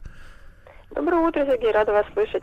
Я взаимно рад познакомиться. Доцент Московского педагогического государственного университета, автор программных м, программ «Дисциплинная история русской литературы», кандидат филологических наук. Елена Васильевна, э, насколько хорошо вели себя в эфире ребята, которые вот были до, вместо меня? Прекрасно вели, честью несли просто. Бремя вашей передачи, в кавычках бремя, прозорливо давали свои замечания, на мой взгляд, Хорошо. очень даже в тему. Хорошо, сегодня наша тема такая. Э, Пошлость по-чеховски или идея духовного оскудения личности. Ну, я как, э, э, так сказать, в какой-то степени земляк Антон Павловича, э, вот, не- неподалеку, неподалеку я как раз тут нахожусь в эфире от, ну, относительно, конечно, э, так сказать, масштабов планеты, от- не- неподалеку от Мелехова, неоднократно там бывал, и Елена Васильевна, а почему именно Чехову мы можем вот э, предоставить э, такой титул э, именно первого борца с пошлостью? Правильный вопрос. Только вот знаете, говоря о Чехове, мы должны выдать важнейшую преамбулу, без которой говорить вообще о нем далее, рассуждать бесполезно. Да. Почему? Ну, помимо того, что он вроде бы последний классический реалист, и в то же время он уже, обгоняя эпоху, модернистские веяния вел литературу, да? уходя от этой традиции классиков. С другой стороны, что очень важно, если в творчестве предыдущих авторов, которых мы как раз обсуждали с вашими коллегами, у Толстого, у Достоевского, у Гоголя есть за что э, зацепиться в плане привязки к концепции авторской. Дидактизм толстовский, что хорошо, что плохо, христосознание Достоевского, идеал Христа и воплощение его в жизни до гармонии, Русь-тройка, которая, ежели будет управляема достойными живыми душами, придет к гармонии, то у Чехова, о котором мы сегодня поговорим, зацепиться вот в буквальном смысле ну, практически не за что. В смысле какой-то дидактики, поскольку он самый беспристрастный художник жизни. И чем дальше, чем, тем эта тенденция дальше а, сильнее развивалась. И почему именно он борец с пошлостью? Да потому что именно у него эта самая пошлость приобретает не такие гипертрофируемые э, гротесковые формы, как у того же Гоголя, а самое, что ни на есть, вот жизненно э, обыденные. А это по Чехову и по всем его исследователям, как раз и есть самое пугающее. Вот то, что в твоей жизни тебя окружает, в быту ты это каждый день видишь, людей ты каждый день видишь прекрасных и безобразных, и каждый день ты с ними сталкиваешься и видишь э, эту самую пошлость. Но а, пошлость по-чеховски это не просто скабрезность, глупость и ниже поясные анекдоты. По Чехову пошлость это духовное рабство и то самое скудение личности. Это не, не глупости и графоманство, хотя тоже это есть. Это даже не посвященность там и не культурность. Это вот как раз рабское самоуничижение. Попытка забыть в себе человека. Знаменитый девиз «Берегите в себе человека» из Ионыча, да, вам всем хорошо из школы известный. Он просто красной вот этой ниточкой проходит через все чеховское творчество – и э, самое э, страшное, если можно так выразиться, это когда человек э, в этой пошлости растворяется, когда он не понимает, что он потерял в себе вот эту живую душу и продолжает по накатанной схеме не просто дом работа, а по накатанной схеме поесть, попить, поспать и забыть о других каких-то трепыханиях душевных, о своем внутреннем мире – он начинает верить, что он живет правильно. Вот это самое страшное, говорит Чехов. А до него об этом никто не говорил. А, не упомянули мы знаменитый поток сознания чеховский, ведь это его достижение. Елена Васильевна, а можем ли мы говорить, что тогда, раз предыдущие, как вы их назвали авторы, а, э, не, не подчеркивали вот эту серьезность этой проблемы, а, э, можем ли мы говорить, что как раз вот э, приход в страну капитализма, да, в конце 19 века и бурное развитие в начале 20-го, предреволюционная вот эта вся ситуация, когда богатство прибавляется, а пошлость, так сказать, соразмерно чрезмерно увеличивается, что э, опошление личности является следствием э, развития капитализма. Может быть, ну, я этот... слишком, слишком как бы политологически, так сказать, тему завожу, но вот э, судя по тому, что э, предыдущие авторы так сильно об этом, ну говоря молодежным языком, не парились, да, э, то вот если сопоставить да, какие-то да. исторические послед... последовательность событий, да, то вот э, и как раз э, годы жизни самого э, Антон Павловича, да, uh-huh, uh-huh, uh-huh. что вот именно вот это все, все, все очень сильно взаимосвязано. Или можно предположить, что э, оскудение личности это хроническое хроническая болезнь любого общества? Ну вот, видите, какой мы сами на все вопросы ответили. А, смотрите, какая тонкая вещь. Э, ну, несомненно, хроническая болезнь-то э, была и будет, увы ах. Но тот самый исторический контекст, о котором вы говорите, несомненно, надо учитывать при анализе творчества Чехова. Мы помним, когда он жил, это упомянули совершенно верно, помним историю с убийством Александра II, помним э, пришествие Александра III, попытки там реанимировать тот самый дворянский дух, э, приостановить начавшийся при Александре, там, вот это рост широкой демократизации, все это ну, понятно. И э, сам Чехов мы тоже ведь помним, выходец э, из каких, то слоев? Он крепостного крестьянина, сын провинциального купца, владельца бакальной лавки, ну, мещанки. Естественно, многие его друзья, знакомые там из круга литераторов, художественной интеллигенции, по понятным причинам сделавшие там да, карьеру и так далее, в круге общения это его находившиеся. Очень много об этом самом э, капитализме, о котором вы говорите, ему вещали. Это и сам Антон Павлович неоднократно говорил о том, что вроде бы как надо идти в ногу со временем и так далее, и так далее. Но а, второй момент, о котором вы сказали, хроническая болезнь, пошлость, он как раз не временной. И Чехов, Чехову оставалось, как он говорил, только быть беспристрастным художником жизни и отражать на фоне той волны, вот на волне, вернее, того времени, на котором он находился, вот только градус этой самой пошлости. Да, она была до меня, говорил. Но а, вот на данном этапе, на стыке особенно веков, потому что поздний Чехов и ранний Чехов, это две большие разницы, правильно? Да. Вот особенно на стыке веков перехода все дальше туда, вот в это капиталистическое, далеко, все больше эти тенденции пошлости укрупнялись, скажем так. Обытовлялись, а, можно сказать, э, уходили от юморного гротеска в совсем в обыденную сферу, среду, но при этом становились еще страшнее своими этими а, чертами. Потому что когда ты в обычной жизни встречаешь э, не совсем человека, и при этом этот человек, ну, как тот же доктор Радин из палаты номер 6, уверен, что он в своем глубокомыслии прав, или как тот же Ионыч, от которого осталось одно отчество, и он вспоминает свою любовь и вдохновение только как какую-то там девочку, которая играла на, на фортепиано, вот это пугает больше, чем что бы то ни было. И, кстати, тот самый политический пафос, о котором сказали, ведь э, ну, давайте вспомним, Чехов ведь ну, почти чужд ему, да, вот, вот сказать, чтобы вот он с толстовской точки зрения там, начинает нам э, рассказывать о приверженности э, капитализму или э, еще, еще какому-то духу, вряд ли. Даже в «Вишневом саде», где мы видим этот, да, этот уклад патриархального уходящего дворянства, даже там это идет, ну, если не под знаком минус, то все-таки с ореолом вот этого уходящего. И не просто заколоченный эфир стоит символ этого прошлого, которого не вернуть, того самого дворянского. И не просто Раневская с э, Гаевым, которые не стоят на ногах, они вот летают, летают в облаках. Так что это уходящее, ушедшее прошлое.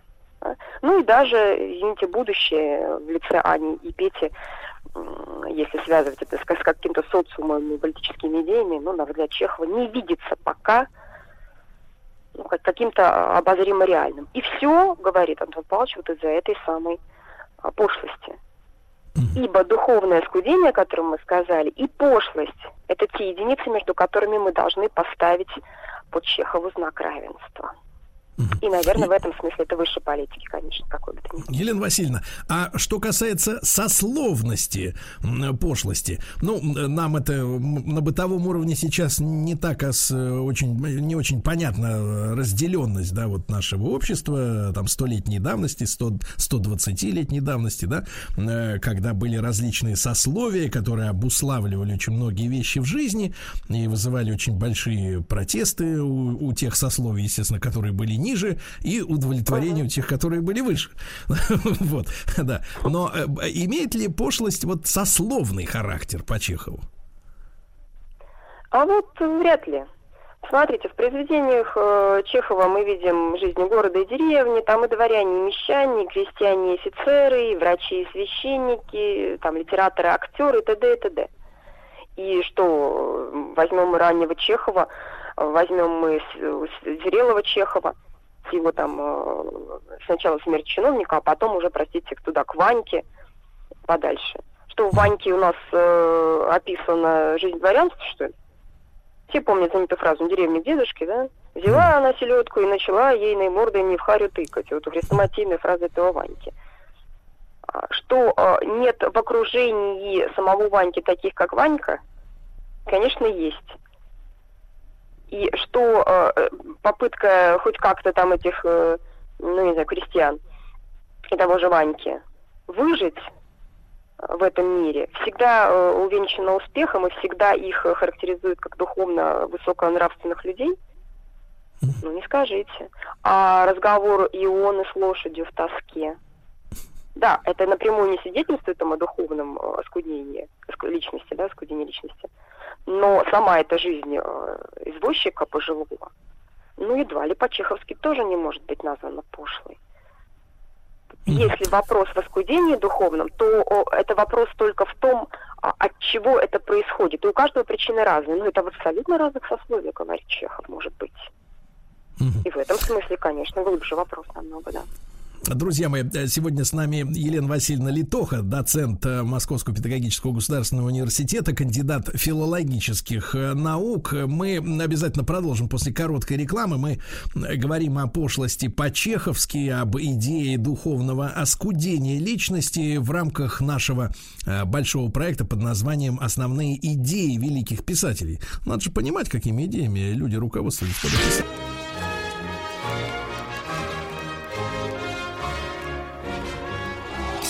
Стилавин и его друзья.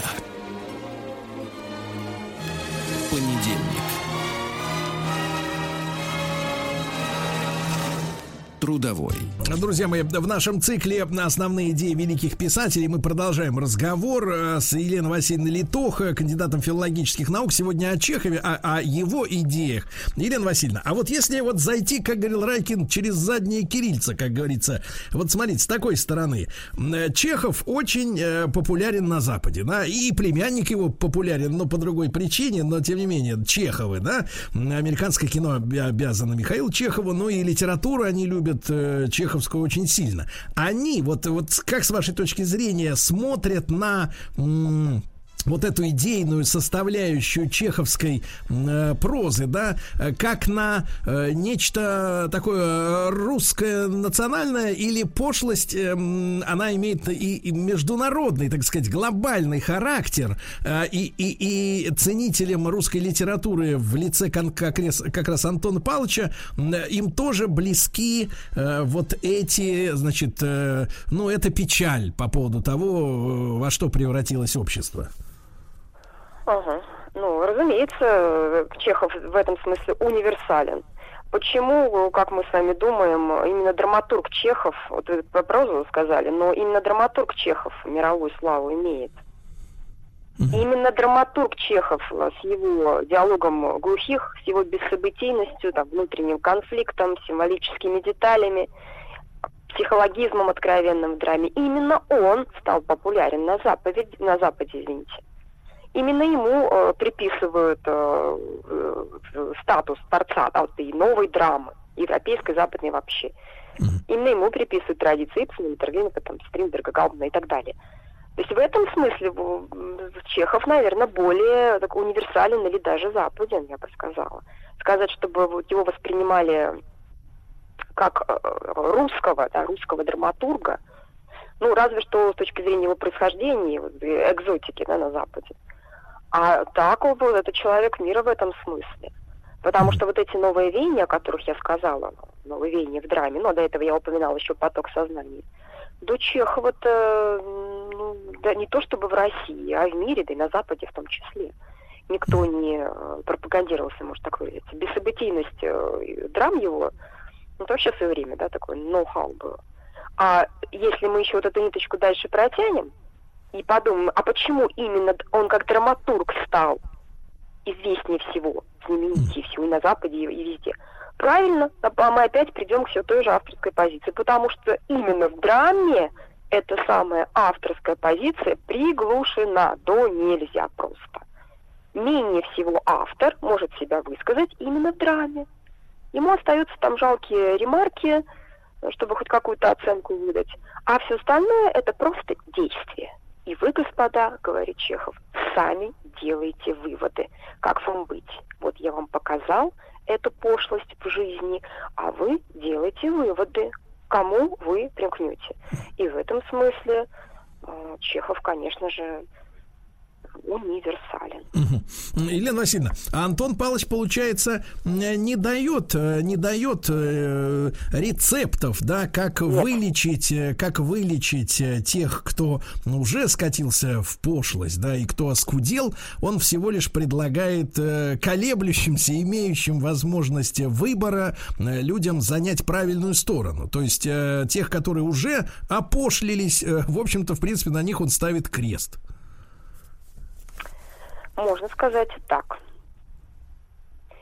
Никаких рецептов, никаких э, наставлений Чехов не дает. Но, а, утверждая свою знаменитую фразу «смысл жизни только в одном – в борьбе», ну, понятно, что в борьбе с пошлостью, в борьбе с, вот, с этим животным началом, с человеческим, утверждая смысл этой фразы, он э, все-таки, особенно в позднем своем творчестве, ну, в той же «Душечке», например, а это уже 99-й год, да, это переход уже на человека, а, говорит о том, что вот эта футлярная пошлость, а вот мы, кстати, слово футляр знаменитое, да, не употребили пока еще.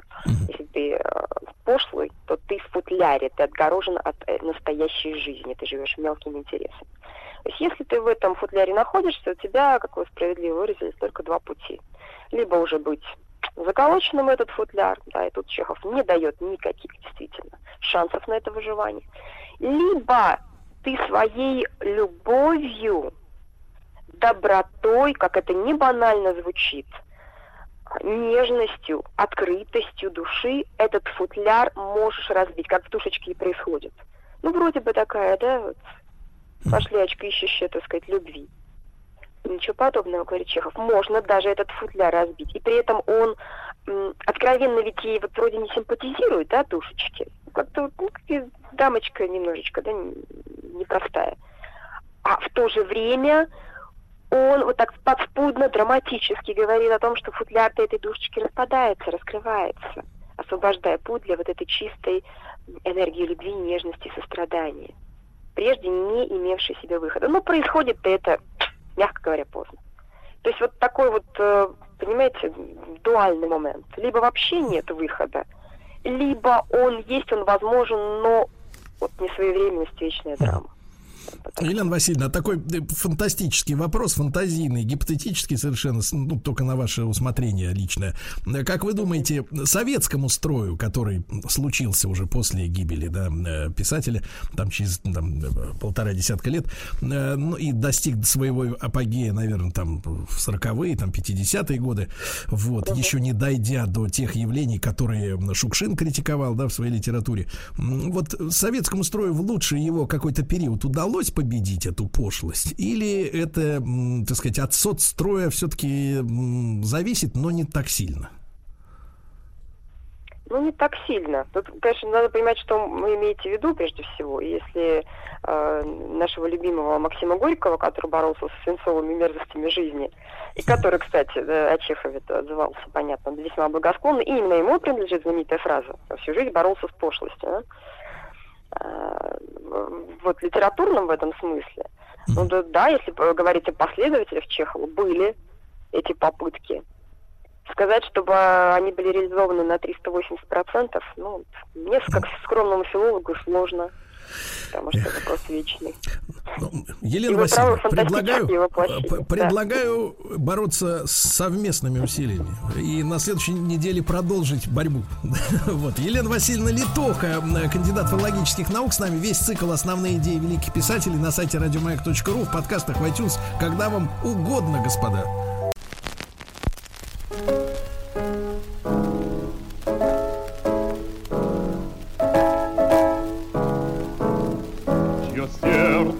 Большое в работе горит. Врач народа. Однако заставка крепкая, как все, ну, впрочем, других Владик наш и не делает, да? Друзья мои, наш новый также проект, вот нас часто спрашивают, а что у вас там нового будет, да, вот такими какими-то, знаешь, с прищуром спрашивают. Ну, у нас каждый день новое. Вот, так что не пропустите. И наш проект под названием «Врач народов». А, я рад приветствовать на связи с нашей студией Анастасию Александровну Смирнову, младшего э, научного сотрудника военно-медицинского музея. Анастасия Александровна, доброе утро. Доброе утро, уважаемые ведущие. Доброе утро, слушатели. Да. Анастасия Александровна, ну мы сегодня э, займемся Древней Грецией, правильно? Потому что мы, э, ну, рожденные, скажем так, э, в 20 веке, живущие уже теперь в 21-м, э, чему посвящен, товарищи, наш проект? Э, пониманию того, э, как обстояло дело с медициной в те далекие времена. Понимаешь ли, как жилось тем людям и как нам живется припеваючи. Ага. Вот так вот, да. Анастасия Александровна, ну, с чего мы начнем наш сегодняшний рассказ? Э, давайте небольшой исторический экскурс совершим в Древнюю Грецию. Расскажем да. о врачах, о медицине той поры. Как говорил Гомер, врач – это человек, который стоит многих. И действительно, страны античного мира, располагавшиеся в бассейне Средиземного моря, оказали огромное влияние на весь ход последующего развития человечества, в том числе и на развитие медицины. И главными среди них, конечно, были Греция и Рим. Если говорить о самой-самой древности, то стоит упомянуть, наверное, знаменитый Кносский дворец. Все знают лабиринт Минотавра. А, он является ровесником а, города Махенджадара в Древней Индии, и исследователи находят много общего в этих строениях, связанных с очень сложными системами водоснабжения, канализации. Можно сделать вывод, что древнейшие греки, ахейцы, как их тогда называли, жившие аж в 28 веке до нашей эры, имели представление о санитарно-гигиеническом устройстве. Письменные источники, к сожалению, пока не удалось расшифровать, но это останется для потомков. А, а Анастасия касается... Александровна, а вот в чем, в чем загвоздка этих письменных источников? А, на каком же они, получается, языке-то написаны? Ну, как вы помните, были линейное письмо А, да. и линейное письмо Б. Вот как раз-таки линейное письмо Б, обнаружено в ходе э, раскопок э, Артура Эванса, пока не удалось, к сожалению, расшифровать. Это древняя письменность, непонятная. Вот. Угу. Понимаю. То есть не все в науке еще открыто до наших, э, к нашему времени. Конечно, загадок гораздо больше, чем ответов. Да. А, что касается а, периоде, который ближе к нам, то древнейшие источники, помимо археологических, это, конечно же, знаменитые поэмы Гомера «Илиада» и «Одиссея». Ученые подсчитали, что в поэмах Гомера описано 141 повреждение туловища и конечностей – всякие разные.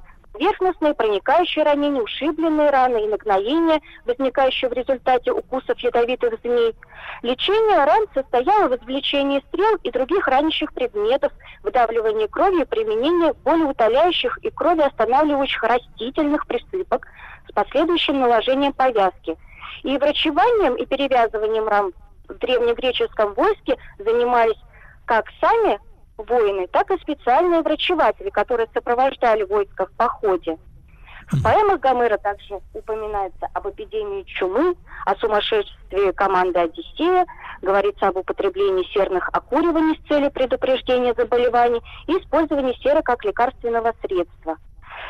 Можем сделать вывод о том, что поэмы Илиада и Одиссея свидетельствуют об эмпирическом, то есть практическом характере истоков древнегреческого врачевания – а если переместиться в седьмой век до нашей эры, это уже время расцвета полисов, да, мы знаем крупнейшие полисы, Афинский, Спарта, э, то это время формирования культа бога-врачевателя Асклепия, который сложился вот к этому времени, к седьмому веку. Считается, что его прообразом был царь Фессалий и прославленный врачеватель а-, Асклепий. Жил во время Троянской войны, описанной Гомером. В древнегреческой мифологии Асклепий почитался как сын Аполлона. Согласно мифологической традиции, Асклепий был рожден кесаревым сечением, которое произвел его отец Аполлон, вырвавший новорожденного младенца из чрева умирающей матери Караниды, дочери огненного титана Флегия. Искусству врачевания Асклепий обучался у мудрого кентавра Херона, которому Аполлон поручил воспитание сына. Вскоре ученик превзошел своего учителя и умел не только исцелять больных, но и возвращать к жизни умерших, что вызвал гнев Аида, бога подземного мира и царства мертвых. Согласно преданию, греческому, Асклепий женился на Эпионе, дочери правителя острова Кос. Их сыновья и дочери олицетворяли различные аспекты врачебного искусства. Панакея, в другой транскрипции панацея, отождествляет лекарственное лечение, махаон – хирургию, подолирий – исцеление от внутренних болезней, телесфор – магическое врачевание, а гигиея и опия – профилактическую медицину. На острове Кос продолжался род асклепиадов, и профессия передавалась от отца к сыну. Позже, когда асклепиады стали принимать свою общину посторонних, семья превратилась в врачебное сообщество. Однако, по старой традиции, все относились друг к другу как родственники. Врачи, что интересно, в Древней Греции были свободны от обязанностей перед государством. Их привлекали на службу только по добровольному согласию и только на время эпидемий и военных походов. Прекрасно. Анастасия Александровна, мы тогда продолжим сразу после выпуска новостей. Анастасия Александровна Смирнова, младший научный сотрудник военно-медицинского музея с нами сегодня. Мы говорим о положении дел в медицине Древней Греции в рамках нашего нового проекта «Врач э, народов». Ну, чтобы понимать, как относились э, наши древние предки к болезням.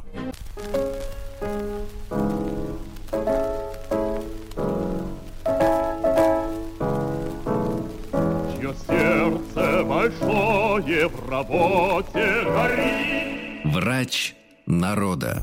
Как говорит наш э, звукорежиссер Владик, я так вижу.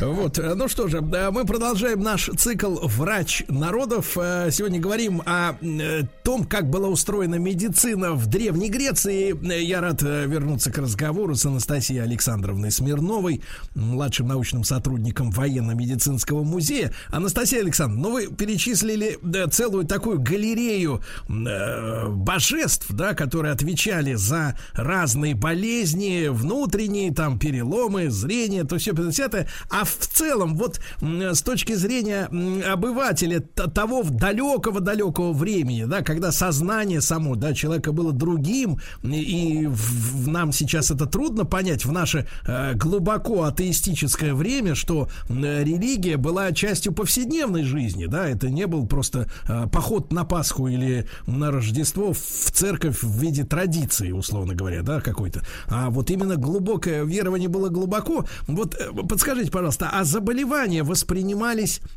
а, людьми того времени как а, какое-то наказание за неправильный образ жизни, грубо говоря, вот а, какую-то кару богов, а, вот в, вот в целом вот эта вот ситуация, да, что, что человек чем-то заболевал, это это воспринималось как случайность или как вина? Очень интересный вопрос. На самом деле греки, в отличие от тех же самых египтян, жителей шумерских царств и так далее, даже Китая и Индии, отошли от этих представлений, и болезнь воспринималась как дурное влияние внешних факторов, например, климата, погоды, природы э, и какие-то сбои непосредственно в самом организме. Да, э, божественное влияние было не столь заметно. Хотя культовые сооружения существовали, да, строили специально асклепионы.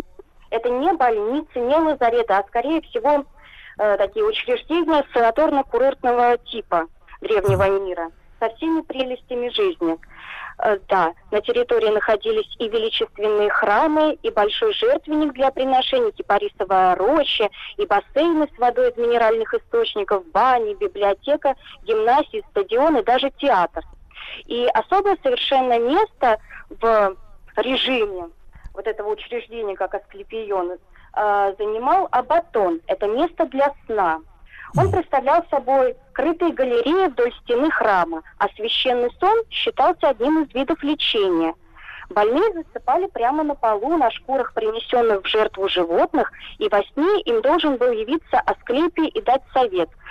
Предположительно, во время этого священного сна жрецы-врачеватели делали операции в храме, усыпляя больных с помощью гипноза и успокоительных средств.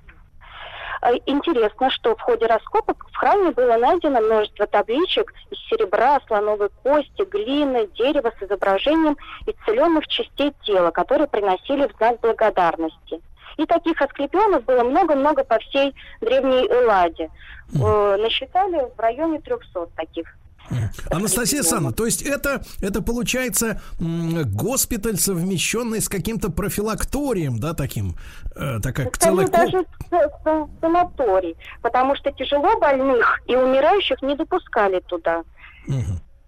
А, Анастасия Александровна, а вы сказали о гипнозе и о каких-то средствах. Э, Мы знаем, что, э, ну вот, э, а- анестезия, да, обезболивание появилась же, ну, совсем-совсем недавно в жизни людей, да, там, по-моему, вторая половина 19 века, если не изменяет память, может быть, ну, где-то середина точно, не, не ранее, вот, эфирная, да, анестезия. А, ну, и сейчас уже, конечно, достигли таких высот, что, как говорят наши, так сказать, стоматологи, сейчас можно так уколоть зуб, что голову можно отрезать, ничего человек не человека, почувствует. это называется. Да, да, да, да. Вот, а тогда с этим было так туго, и, и- мы действительно имеем п- знание о том, что операции проходили под гипнозом, именно гипнотическое воздействие, да, на людей оказывали. Умели оказывать успокаивающее гипнотическое воздействие, а под успокоительными средствами подразумеваются разные дурманящие вещества. Ну вот, например, уже в более позднее время э, в эллинистической Греции э, было распространено использование корня мандрагоры. Понимаю, понимаю. Ну, это, так сказать, к другому это ведомству. запрещенное, да. А, Это Запрещенный да, вырыв, это да. запрещенным, то, что сейчас уже не актуально. Да. Анастасия Александровна, а, э, соответственно, э, вот для общего представления, в то время какова была продолжительность э, жизни вот э, в, в в среднем, да, человек? Хотя понятно, что были э, рабы, у них, наверное, там покороче было. Ну и Э, когда вот, вы ходили на пенсию в среднем? Э, Про пенсию не будем сейчас. Анастасия Александровна, действительно, вот продолжительность жизни. И э, вот давайте с этого начнем. Э, Продолжительность жизни была, конечно же, гораздо короче, чем сейчас, связанная, конечно же, с э, инфекциями различными. Сейчас у нас есть антибиотики, противовирусные препараты, современная развитая медицина, которая нас спасет. А раньше, например, от той же самой чумы, которая разразилась э, в пятом веке до нашей эры, не знали никакого средства, не могли предотвращать.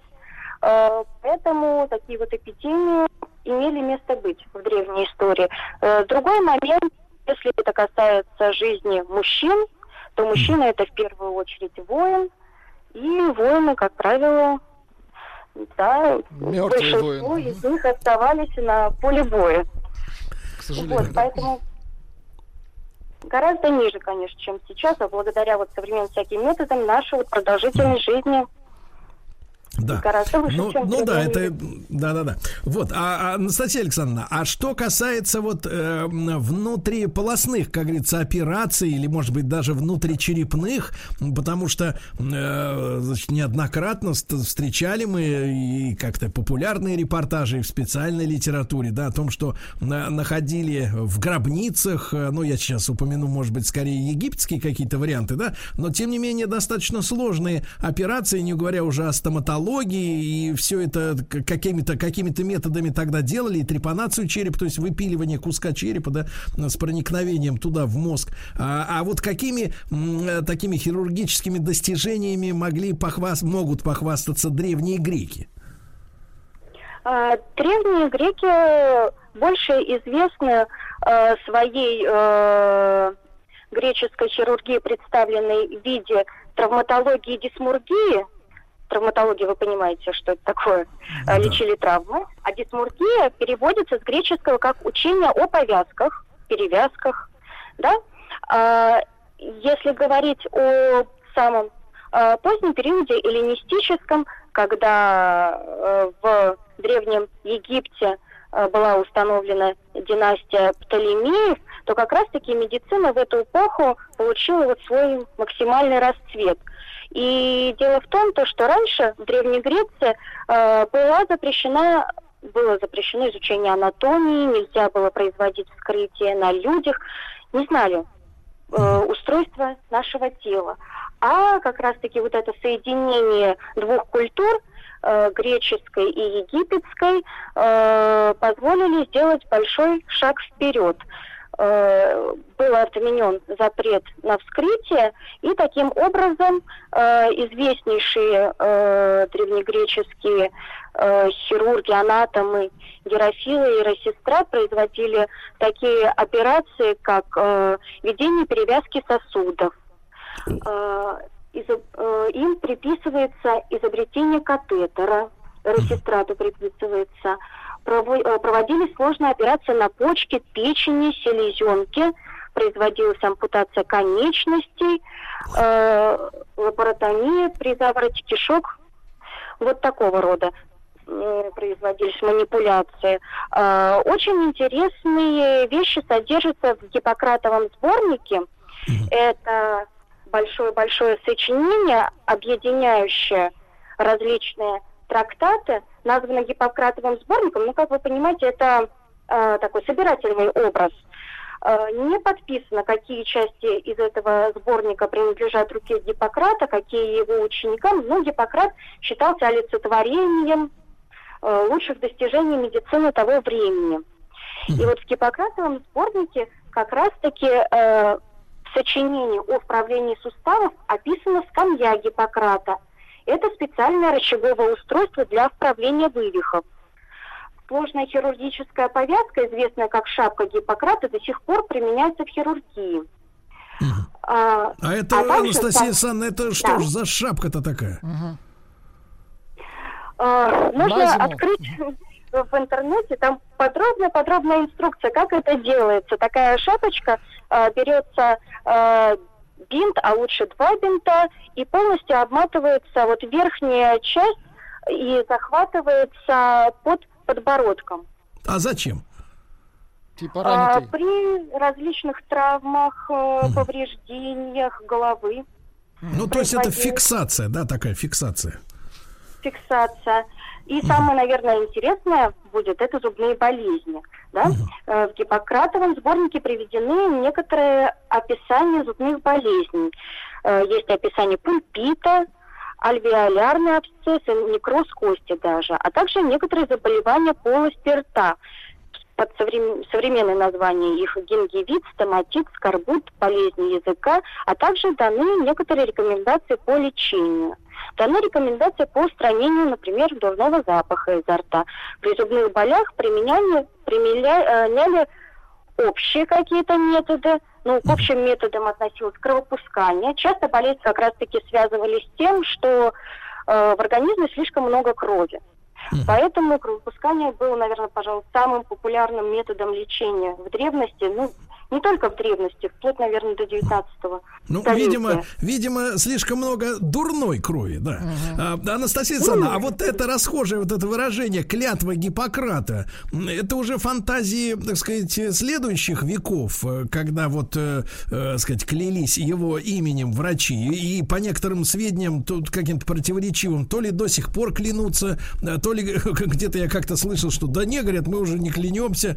Нет вот смысла. товар- товарищи говорили, да. Вот, но на самом деле вот эта история с клятвой Гиппократа, откуда она пошла? Он сам-то ее, да, давал. Э, Клятва Гиппократа – это одно из сочинений по врачебной этике э, наравне с законом о враче, наравне с наставлением, которое содержится в Гиппократовом сборнике.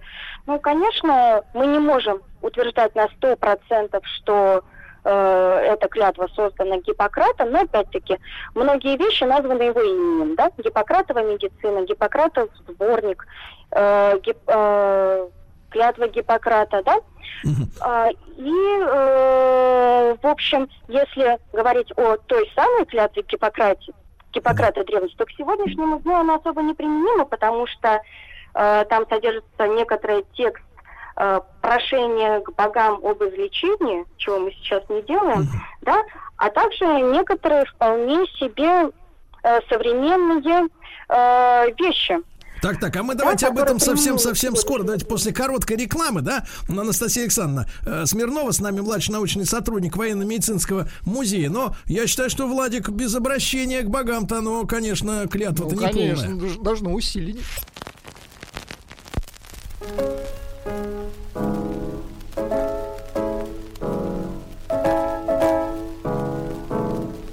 Чье сердце большое в работе горит. Врач народа.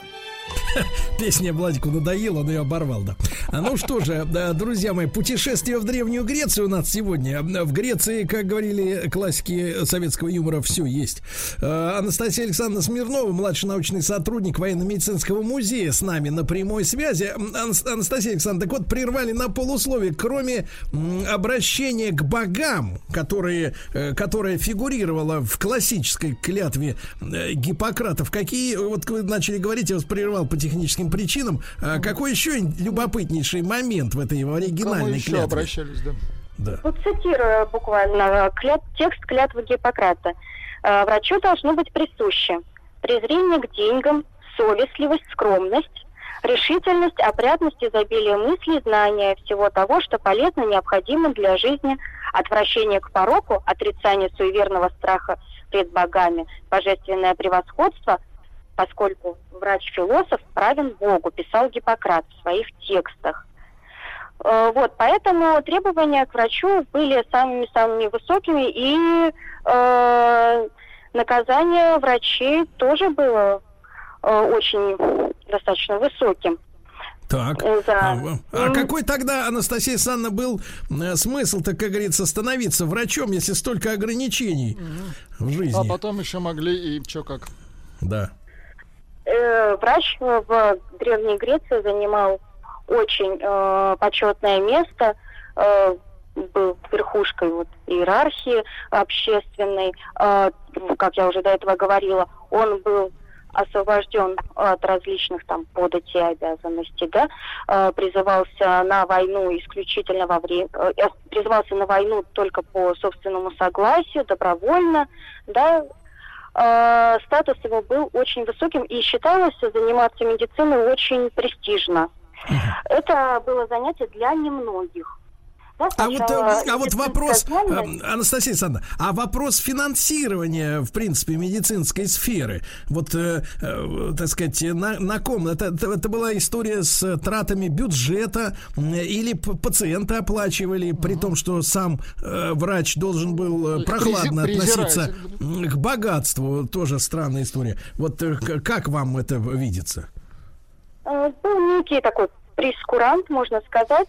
Э, Услуги были платными, но если у человека не было денег, это не было препятствием. Врач должен был выполнить свой долг и обязательно оказать помощь больному. А потом приходили коллекторы, да, и ож- ожившего пациента, они, соответственно, да, да, да, сни- снимали с него Ну, уже, так сказать, с процентами.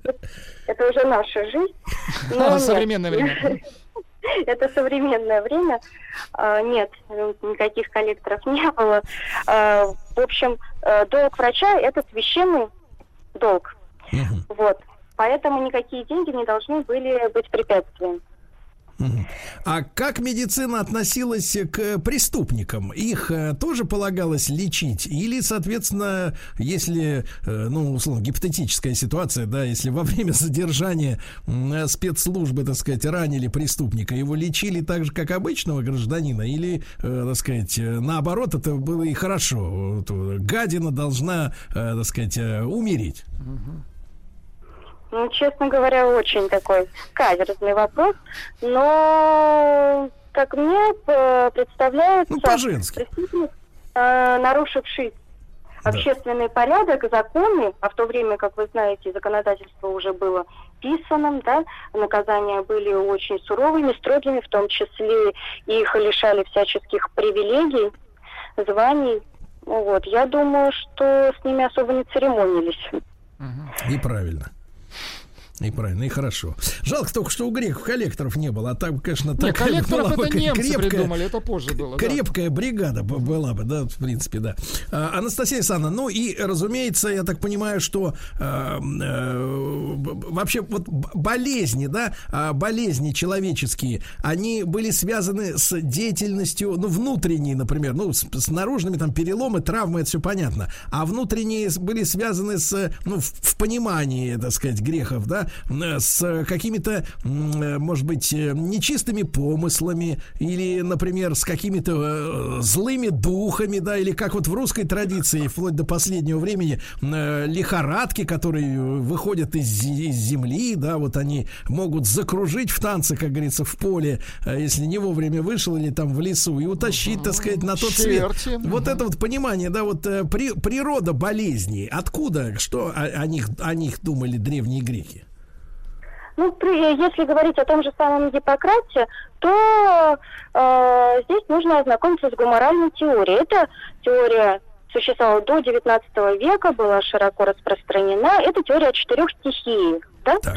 Крови, флегма, черной и желтой желчи, которым, присутствовали, которым были присущи э, некоторые свойства. Сухая, влажная и так далее. И э, нарушение вот этого баланса могло привести к возникновению болезни. Э, кроме того, э, учитывались и внешние факторы, которые действовали э, на больного.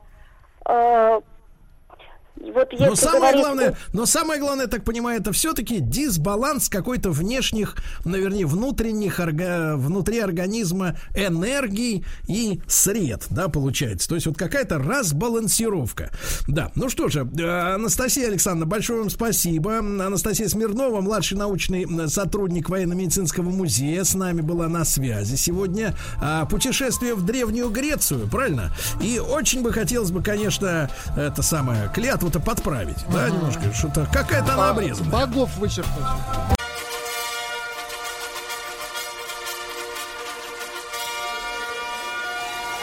Сергей Стилавин и его друзья. Понедельник трудовой. Товарищи дорогие, а вы в курсе, что завтра, 20 октября, по всей нашей стране, России, в большинстве школ пройдут атомные уроки? И даже атомные классные часы, которые, как вы понимаете, приурочены к 75 э, к, 70, к 75-летию атомной промышленности Российской э, Федерации, которая в этом году отмечается, и нами в том числе. И вот это интересное очень известие. Я приветствую на связи с нашей студией э, Михаила Полунина, главного редактора корпоративного телевидения «Страна Росатом». Михаил, доброе утро. Да, здравствуйте, Сергей. Очень приятно прийти к вам в эфир. Вот тогда хотя бы таким образом, но все равно приятно, согласен. Михаил, ну тогда уж позвольте вопрос задать, как говорится, в лоб. А как появилась эта идея, вот действительно, в, соединить вместе э, атомную тему и школу? Э, чья это, чья это идея? А, вы знаете, я, Сергей, скажу так, эта идея, она вообще просто не могла не появиться никак, потому что, вот вы правильно сказали, 75 лет атомной промышленности отмечается, и э, мы отмечаем 75 дней. Начали 20 августа и э, посвятили август нашим ветеранам, нашей великой истории. Потом был сентябрь, да, он был посвящен настоящему. И вот весь октябрь, он посвящен э, будущему, да, посвящен молодежи. У нас атомный урок проходит. А кроме этого, вот в субботу состоялся не форум блогеров в Сочи. Эти самые блогеры, как известно, популярны, да, среди молодежи, а мы стараемся давать им э, э, информацию, э, ту, которая есть, да, чтобы не было выдумок всяких разных. Значит, у нас э, будет Next 75 молодежная конференция. Это она, она о том, что давайте-ка подумаем, а что будет в следующие 75 лет. Вот, поэтому вот большой, очень большой набор мероприятий, даже, например, мультики про фиксиков. Вы знаете, наверное, такие мультики есть. Вот дети да я на них вырос, естественно, Михаил, конечно. Вот. Это, ну, И там тоже вышли, серии выходят у нас, что такое атомная станция, что такое радиация, понимаете? И это все но что бы хотелось добавить, Сереж, еще? Вот это все не какая-то разовая акция под юбилей у нас, да, чтобы вот отметить. А, это вот одно из главных направлений в Росатома, потому что а, есть такой проект, он школа Росатома, большой проект, ему больше 10 лет. Он занимается а, школами, детскими садами. Значит, это, проходит, это атом-классы, да, их более 30 по стране. Это очень интересная история. Когда будет то детский садик или школа, они получают современные методики, все образовательное пространство организуется а, вот под, под э, современное обучение, да, когда вплоть до того, что мебель, она там модульная, можно аудиторию собрать, можно класс собрать, лабораторию, да, у детей, так сказать, в, в детских садах свой уровень там, да, но это тоже некое пространство, которое позволяет а, ребенку развиваться. И, конечно, там да. Да, да, да. Михаил, но вопрос, а вот эти атомные, как говорится, классы, вот вы говорите, их 30 по стране, э, имеется в виду, что это какие-то с углубленным изучением ядерной физики и химических всяких процессов? Там в чем, в чем вот особенность такого класса? Да, вот что касается атомных классов, да, они, собственно, направлены на а, физику, математику, да. Их особенность в том, что вот я э, начал говорить про то, что особое пространство организуется, конечно, там все уйдет упаковано с точки зрения э, различных а, а, там приборов, лабораторий и так далее, да, вот вся эта база. Это, конечно, образование педагогов, там отдельно, так сказать, проходят различные, а, различные курсы.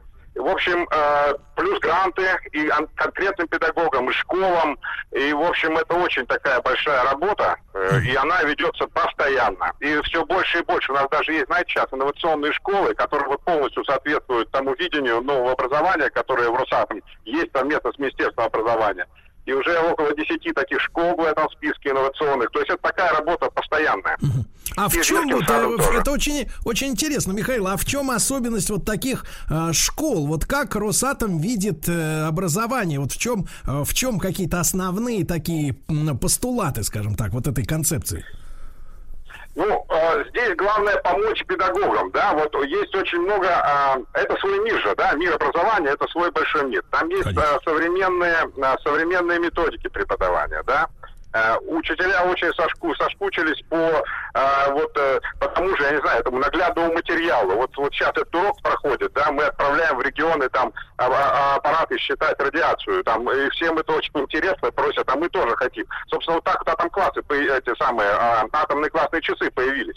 Сначала атомный урок провести, а э, хочется больше, больше, и, собственно, вот атомные часы, которые могут идти в течение всего года, атомные классные часы там и так далее. Но, кстати говоря, вот это не только углубленная физика, математика, то, что поставить там разное оборудование, подготовить учителей там по современным методикам, там пространство организовать. Э, Не только физикой э, жив человек. И э, у нас огромный проект идет, ему тоже больше 10 лет, как школа Росатома, проект Kids.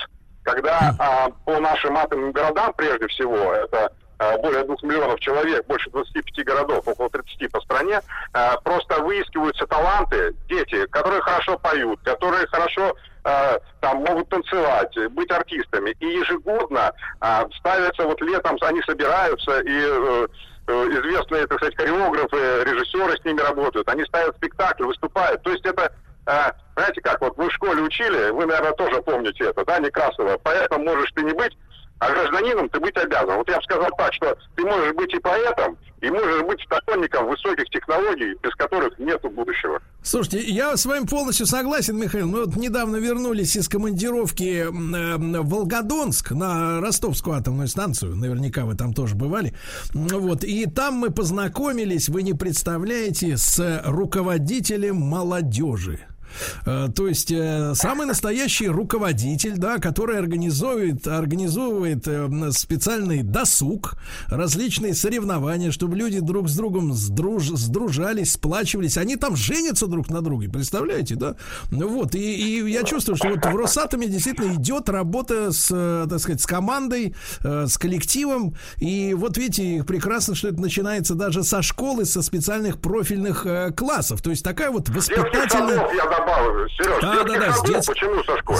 С детских садов, конечно, конечно. Вот, и э, э, как, вот, Михаил, еще один вопрос. Как вот выбирались регионы и школы для проведения этого урока? Э, Как, насколько, насколько вот э, вся наша школьная система охвачена вами?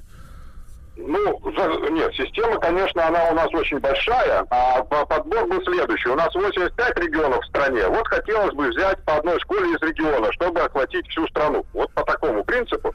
Э, Где-то это наши регионы и какие-то отношения уже сложились, где расположены крупные предприятия Росатома. Где-то э, в другом случае была инициатива педагогов. Они говорят, да, здорово, так интересно. Э, И, и, и по такому принципу. И вот в итоге сложились эти эти 85 школ, но я уже сказал, что а, а классные часы это вот то, что в дополнение к урокам пошло, потому что интерес очень большой Проект проекту вызван, да, и люди, тем более, что знаете, у педагогов у них своя система аттестации, им важно не только на уроках, так сказать, э, преподавать, важно проводить внеурочные какие-то занятия, они за это баллы получают, какие-то свои повышения там э, и прочее, да, я вот не, не, не знаю этой системы, но знаю, что педагоги в этом нуждаются, и когда мы предложили вот вам, пожалуйста, вот методички, вот вам красивое видео снятое, вот все, это им очень нужно и пользуется большим спросом сейчас это все дело. Кстати, может провести урок не только учитель физкультуры, это, физики, но и учитель физкультуры, пожалуйста, а чего нет? Так, так, так, но это сложнее. Хорошо, я согласен. Нет, Э, и- вот, методички есть чего. Бери, почитай, да, детям расскажи помладше. Вот и так, да. Друзья мои, я еще раз напомню вам, что завтра, 20 октября, по всей стране э, пройдут атомные уроки. А в некоторых школах, я так понимаю, атомные классные часы, которые приурочены к 75-летию атомной промышленности России. Отмечается этот юбилей в этом году, как вы знаете. Э, Михаил, ну спасибо вам огромное за эту замечательную информацию. С нами на связи был Михаил Полунин, главный редактор корпоративного телевидения «Страна Росатом». Спасибо большое, до новых встреч. Спасибо.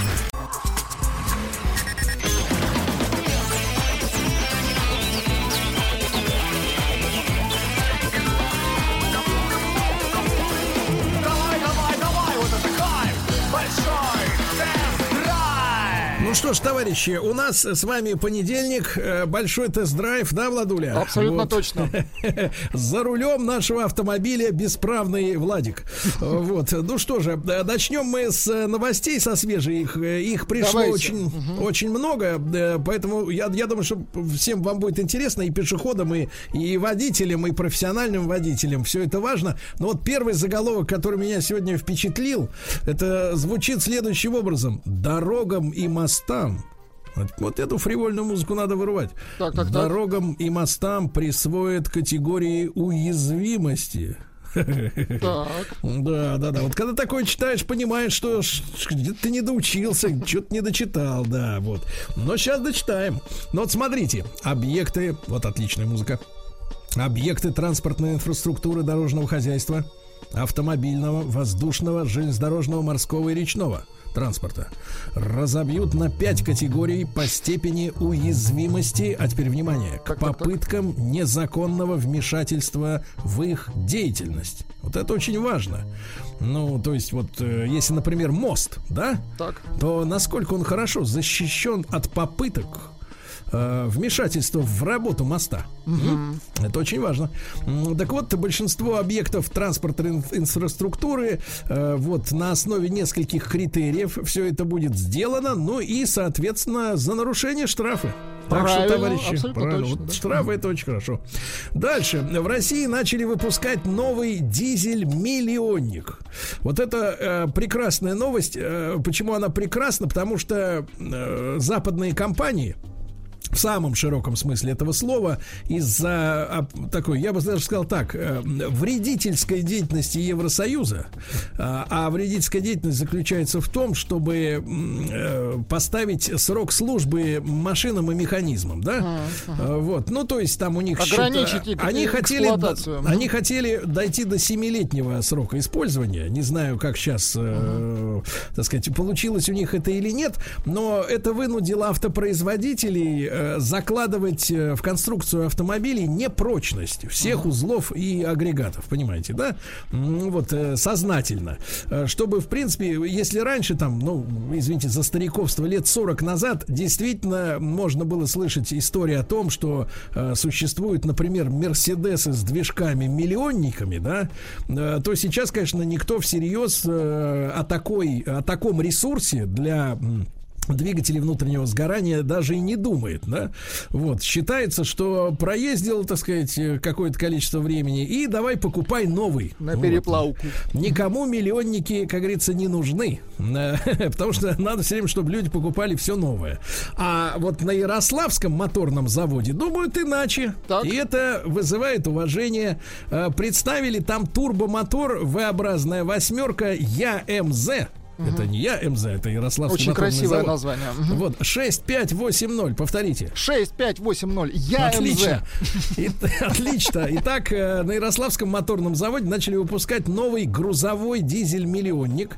Вот, модернизировали предыдущую версию. Э, Вот, в результате лошадиных сил а, прибавилось э, серьезно. Было 420, а стало 530. Сами Хорошо. понимаете, то есть это на 20%, даже с лишним больше. При этом а, победили прожорливость. Фактически э, двигатель пож- пожирает столько же э, топлива. И, значит, соответственно, по своей конструкции, по размерам внешним, что очень важно для автомобилестроителей, остался прежним. Да класс. Вот. Объем мотора, кстати, почти 15 литров. Можете себе представить? 15 литров объема. Ну, там на таком движке может э, и грузовики ездить, и танки, все что Может, угодно. до Германии доехать. да. Да, да, да. А, Молодцы наши ярославские мотористы. Молодцы. Вот именно что ресурс миллион километров. Это очень важно в наше неспокойное время. А, АвтоВАЗ, вот э, несколько печальная новость, товарищи. АвтоВАЗ прекратил продажи экономичных Лада Ларгус. А что значит экономичных? Это машины, которые снабжались индексом ЦНГ. Мгм. Ну вот с вашей точки зрения, что такое ЦНГ? ЦНГ это неправильно написанная аббревиатура СНГ. Шутка. Слушайте, вы демонстрируете, как бы так сказать, я, я обожаю эту передачу, она моя самая любимая. Нет, нет, дело в том, что дело в том, что? ЦНГ это одна из аббревиатур сжиженного газа. Но они разные бывают. Есть метан, пропан, вот есть вариант ЦНГ, да. Ну и, соответственно, машина комплектовалась уже на заводе двухтопливной системой. То есть там был э, фирменный э, газовый баллон. Понимаете, да? Всякие редуктора, которые, э, так сказать, поставляли газ в двигатель, да? И вот, э, к сожалению, как раз э, Largus э, R90 и Largus Cross с этим, с этой Ага. топливной системой сни- сняты, сняты, к сожалению. Но остались а, метановые весты. Представляете, можно купить. Весту на метане, да, прям с завода, не надо ничего переделывать. Хотя, в принципе, в этом же году объявлены очень большие субсидии для тех, кто хочет переоборудовать свой бензиновый мотор на еще и на газовое, э, газовое питание. Там до 60, по процентов или даже больше э, компенсации идет из бюджета. Поэтому, так сказать, э, правительство заинтересовано в том, чтобы вы ездили на газе. Понятно? вот так. Не в смысле торговой марки, а в смысле топлива. Кадиллак э, представил самую быструю в мире адаптивную подвеску. А вот что такое, знаете, адаптивная? Которая Подстраивается. пони- которая понимает рельеф э, дороги, да, и отрабатывает, ну, соответственно, разное покрытие, разные ямы, так сказать, выбоины и препятствия небольшие, ну, с разной степенью упругости. Вот, они сделали самую быструю, но главное, чтобы она была еще и самой надежной. Вот, то, что все-таки устройство очень тонкое, да, и тут важно, чтобы от этого подстраивания все, так сказать, продолжало работать э, круто. Э, В России с начала года на четверть сократилось производство автомобилей. Это, Ай-яй-яй-яй-яй. это, наверное, плохо все-таки, да? Производство, да, это из-за вот проклятущего ковида. точно. Да, да, да. Но, но есть хорошая новость. Начиная с сентября прослеживается здоровая позитивная динамика. Это хорошо. видите, Это замечательно, да. А, терпящие бедствия, такой заголовок. Сангьонг, извините, но это Очень название красивое название. бренда, а, терпящие бедствия по финансовым причинам, потому что находится, к сожалению, на грани банкротства, вот, но при этом анонсировал новый Рекстон. Вот, это, так сказать, внедорожник, вы понимаете, да, популярный достаточно, но вот, к сожалению, у самого Сангьонга есть проблемы. Э, Для любителей, для поклонников бренда Toyota новости. В России стартовали продажи обновленного Toyota Fortuner. Извините за мой английский. Поздравляем. Э, С новым турбодизелем, да. Ну, увеличили мощность мотора. Э, Крутящий момент вырос с 450 до 500 ньютонов на метр. Ну, это 500, 500 это хороший такой мотор, мощный, приемистый. Вот, все замечательно. Модернизированная версия Fortuner э, вот, доступна по цене от 3 миллионов 84 И тысяч. недорого, очень хорошо. 3084. Да, да, да, да, да. Вот, новая кольцевая дорога в Подмосковье начнет открываться в, на, так сказать, с ноября. Вы знаете, да, что э, ЦКАД, так называется, это центральная кольцевая автодорога, ну, условно говоря, она проходит вокруг э, столицы на расстоянии примерно, ну, скажем так, километров 40, наверное, да, от Москвы. Э, Для чего она строится? Ну, потому что есть так называемая бетонка. Вот. А бетонка представляет из себя, конечно, э, ну, э, жуткую дорогу по нынешним временам, потому что там всего две полосы, туда и обратно. Соответственно, вся эта история с обгонами э, опасными, э, огромное количество фур, которые хотят ехать, э, э, сказать, в пункт назначения, а, к сожалению, у нас э, в стране ну, еще с советских времен это так повелось, очень мало магистральных э, межрегиональных трасс, понимаете, да? То есть, чтобы доехать, ну, условно говоря, э, из Челябинска в Вологду, надо ехать через Москву. Нет такой дороги, чтобы, например, напрямик. Надо через Москву. А через Москву, это значит, Москву надо объехать. И поэтому вот все грузовые, так сказать, потоки, они шли через... э, Кто-то через МКАД, э, кто-то старался по вот этой бетонке объехать. Но для меня было удивительным, что, оказывается, проект вообще первоначально а, был утвержден правительством, знаете, в каком году? В 2001 и будет это готова дорога только целиком в следующем году. То есть 20 лет понадобилось на всю Ну, на эту историю. проект, деньги нужны. Э, Нет, и, и я, честно говоря, вот наблюдал, даже когда работы начались по строительству ЦКАДа, да, вот этой центральной кольцевой автодороги, у меня она тоже там не так далеко от дома проходит. Э, Вот, э, но я скажу так, что работы велись достаточно в странном таком режиме, потому что там года два назад была сделана насыпь, ну, для, так сказать, перекрестка, да, для строительства перекрестка с шоссе с Симферопольским. Ну, Вот. И, и после этого где-то года на полтора э, рабочие просто оттуда ушли. Э, Насыпь заросла бурьяном, кустарником успела зарасти. И вот сейчас потихоньку-потихоньку, значит, э, техника возвращаться начинает на работы. Но вот это вот нерегулярность в строительстве, а тем более еще помноженная на вот э, д- 20 лет стройки, конечно, вызывает желание, чтобы скорее достроили. Вот что вызывает.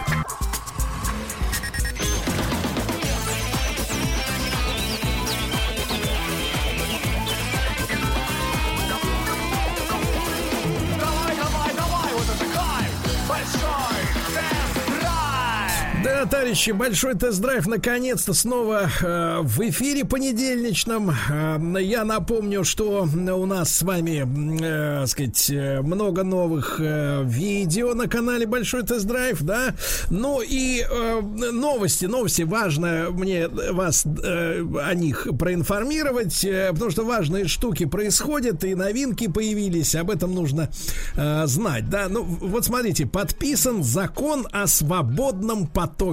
Ты понимаешь? Это как? Ну-ка переведите для Это не, пешеходов. с- не Северный поток 2. Свободный поток имеется в виду, э, наверняка вы же ездили хоть раз в жизни по э, так называемой платной трассе, когда машина Когда машин мало, а скорость большая. Нет, наоборот, когда машина, машин много, скорость большая, а потом шлагбаум, бац, и все останавливаются. И надо, соответственно, заплатить, потом ехать дальше. А, Те, у которых э, есть так называемые транспондеры, это магнитная метка. э, ну, Мультипаспорт. Да, который крепится на лобовое стекло Ну, и, вас, позволяет э, э, пропускают. считывающим устройством, да, вас пропускать, но все равно все это неудобно, да, потому что если ты э, едешь э, по трассе нерегулярно, приобретать транспондер смысла нет. Вот, а, э, а если даже есть смысл, надо куда-то ехать, покупать, кидать туда отдельно Неудобно, деньги. да. Да, ну и понимаете, много неудобств. И вот, наконец, э, так называемый безбарьерный проезд по платным э, магистралям закреплен в законе об автомобильных дорогах. Что имеется в виду?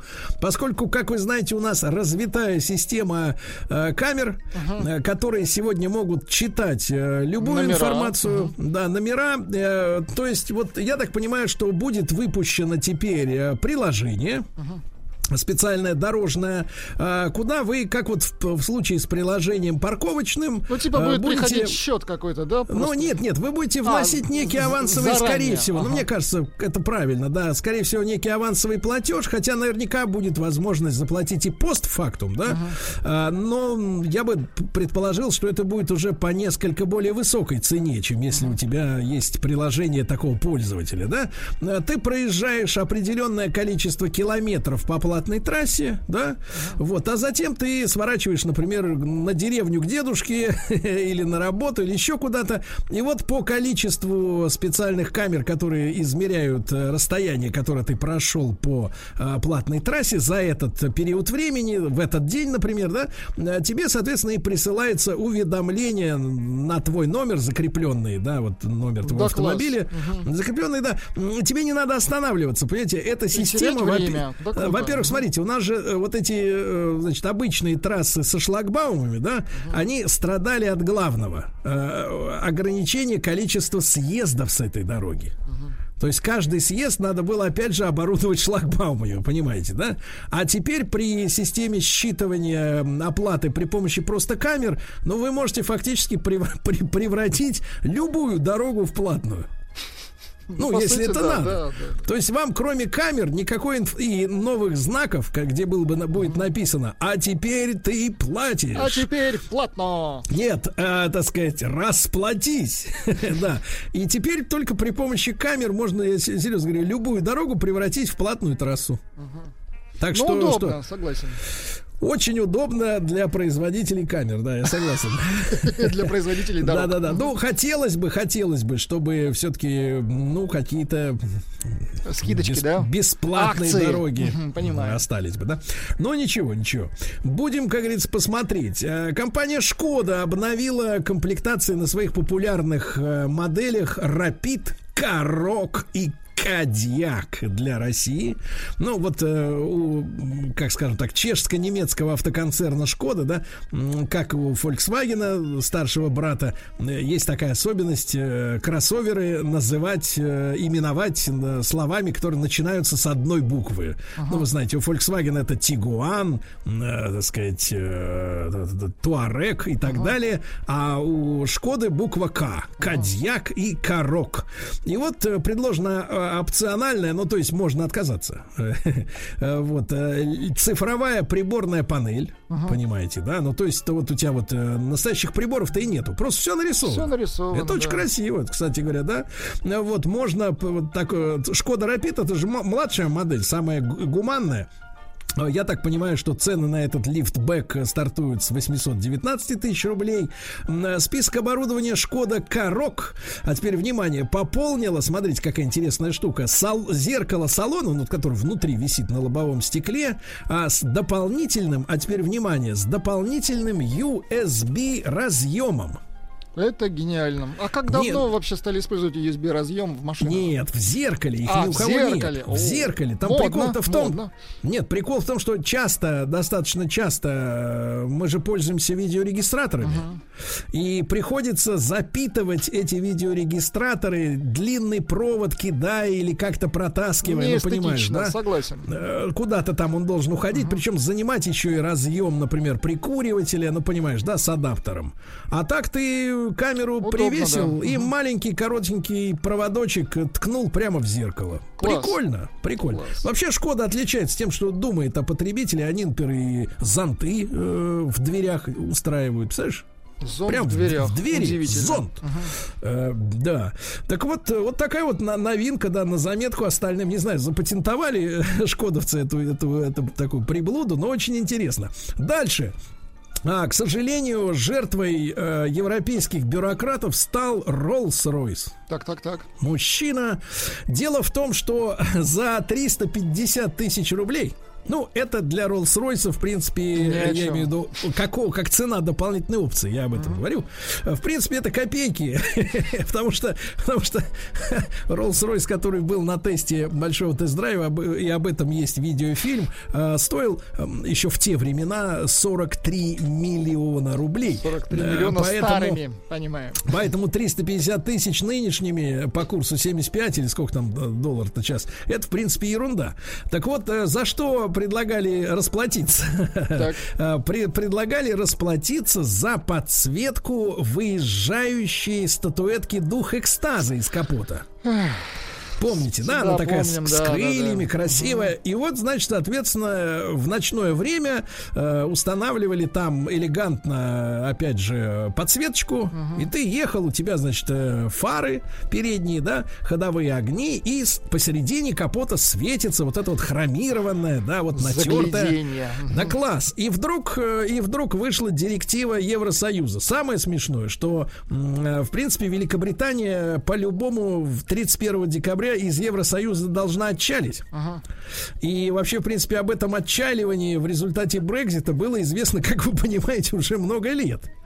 И тем не менее, почему-то э, британцы э, решили исполнить директиву Евросоюза, которая э, сделала фактически вот эту статуэтку дух экстаза жертвой, невинной жертвой борьбы со световыми загрязнениями. Это типа лишний Ну, свет. понятно, да.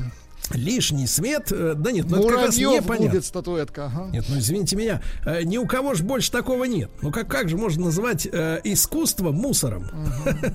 Световое загрязнение, да. Ну, короче говоря, а, и обещают тем, кто уже машину предзаказал э, с подсветочкой, вернуть э, 350 тысяч. Ну, надеюсь, по курсу, потому что там в фунтах стерлингов. Нехорошо.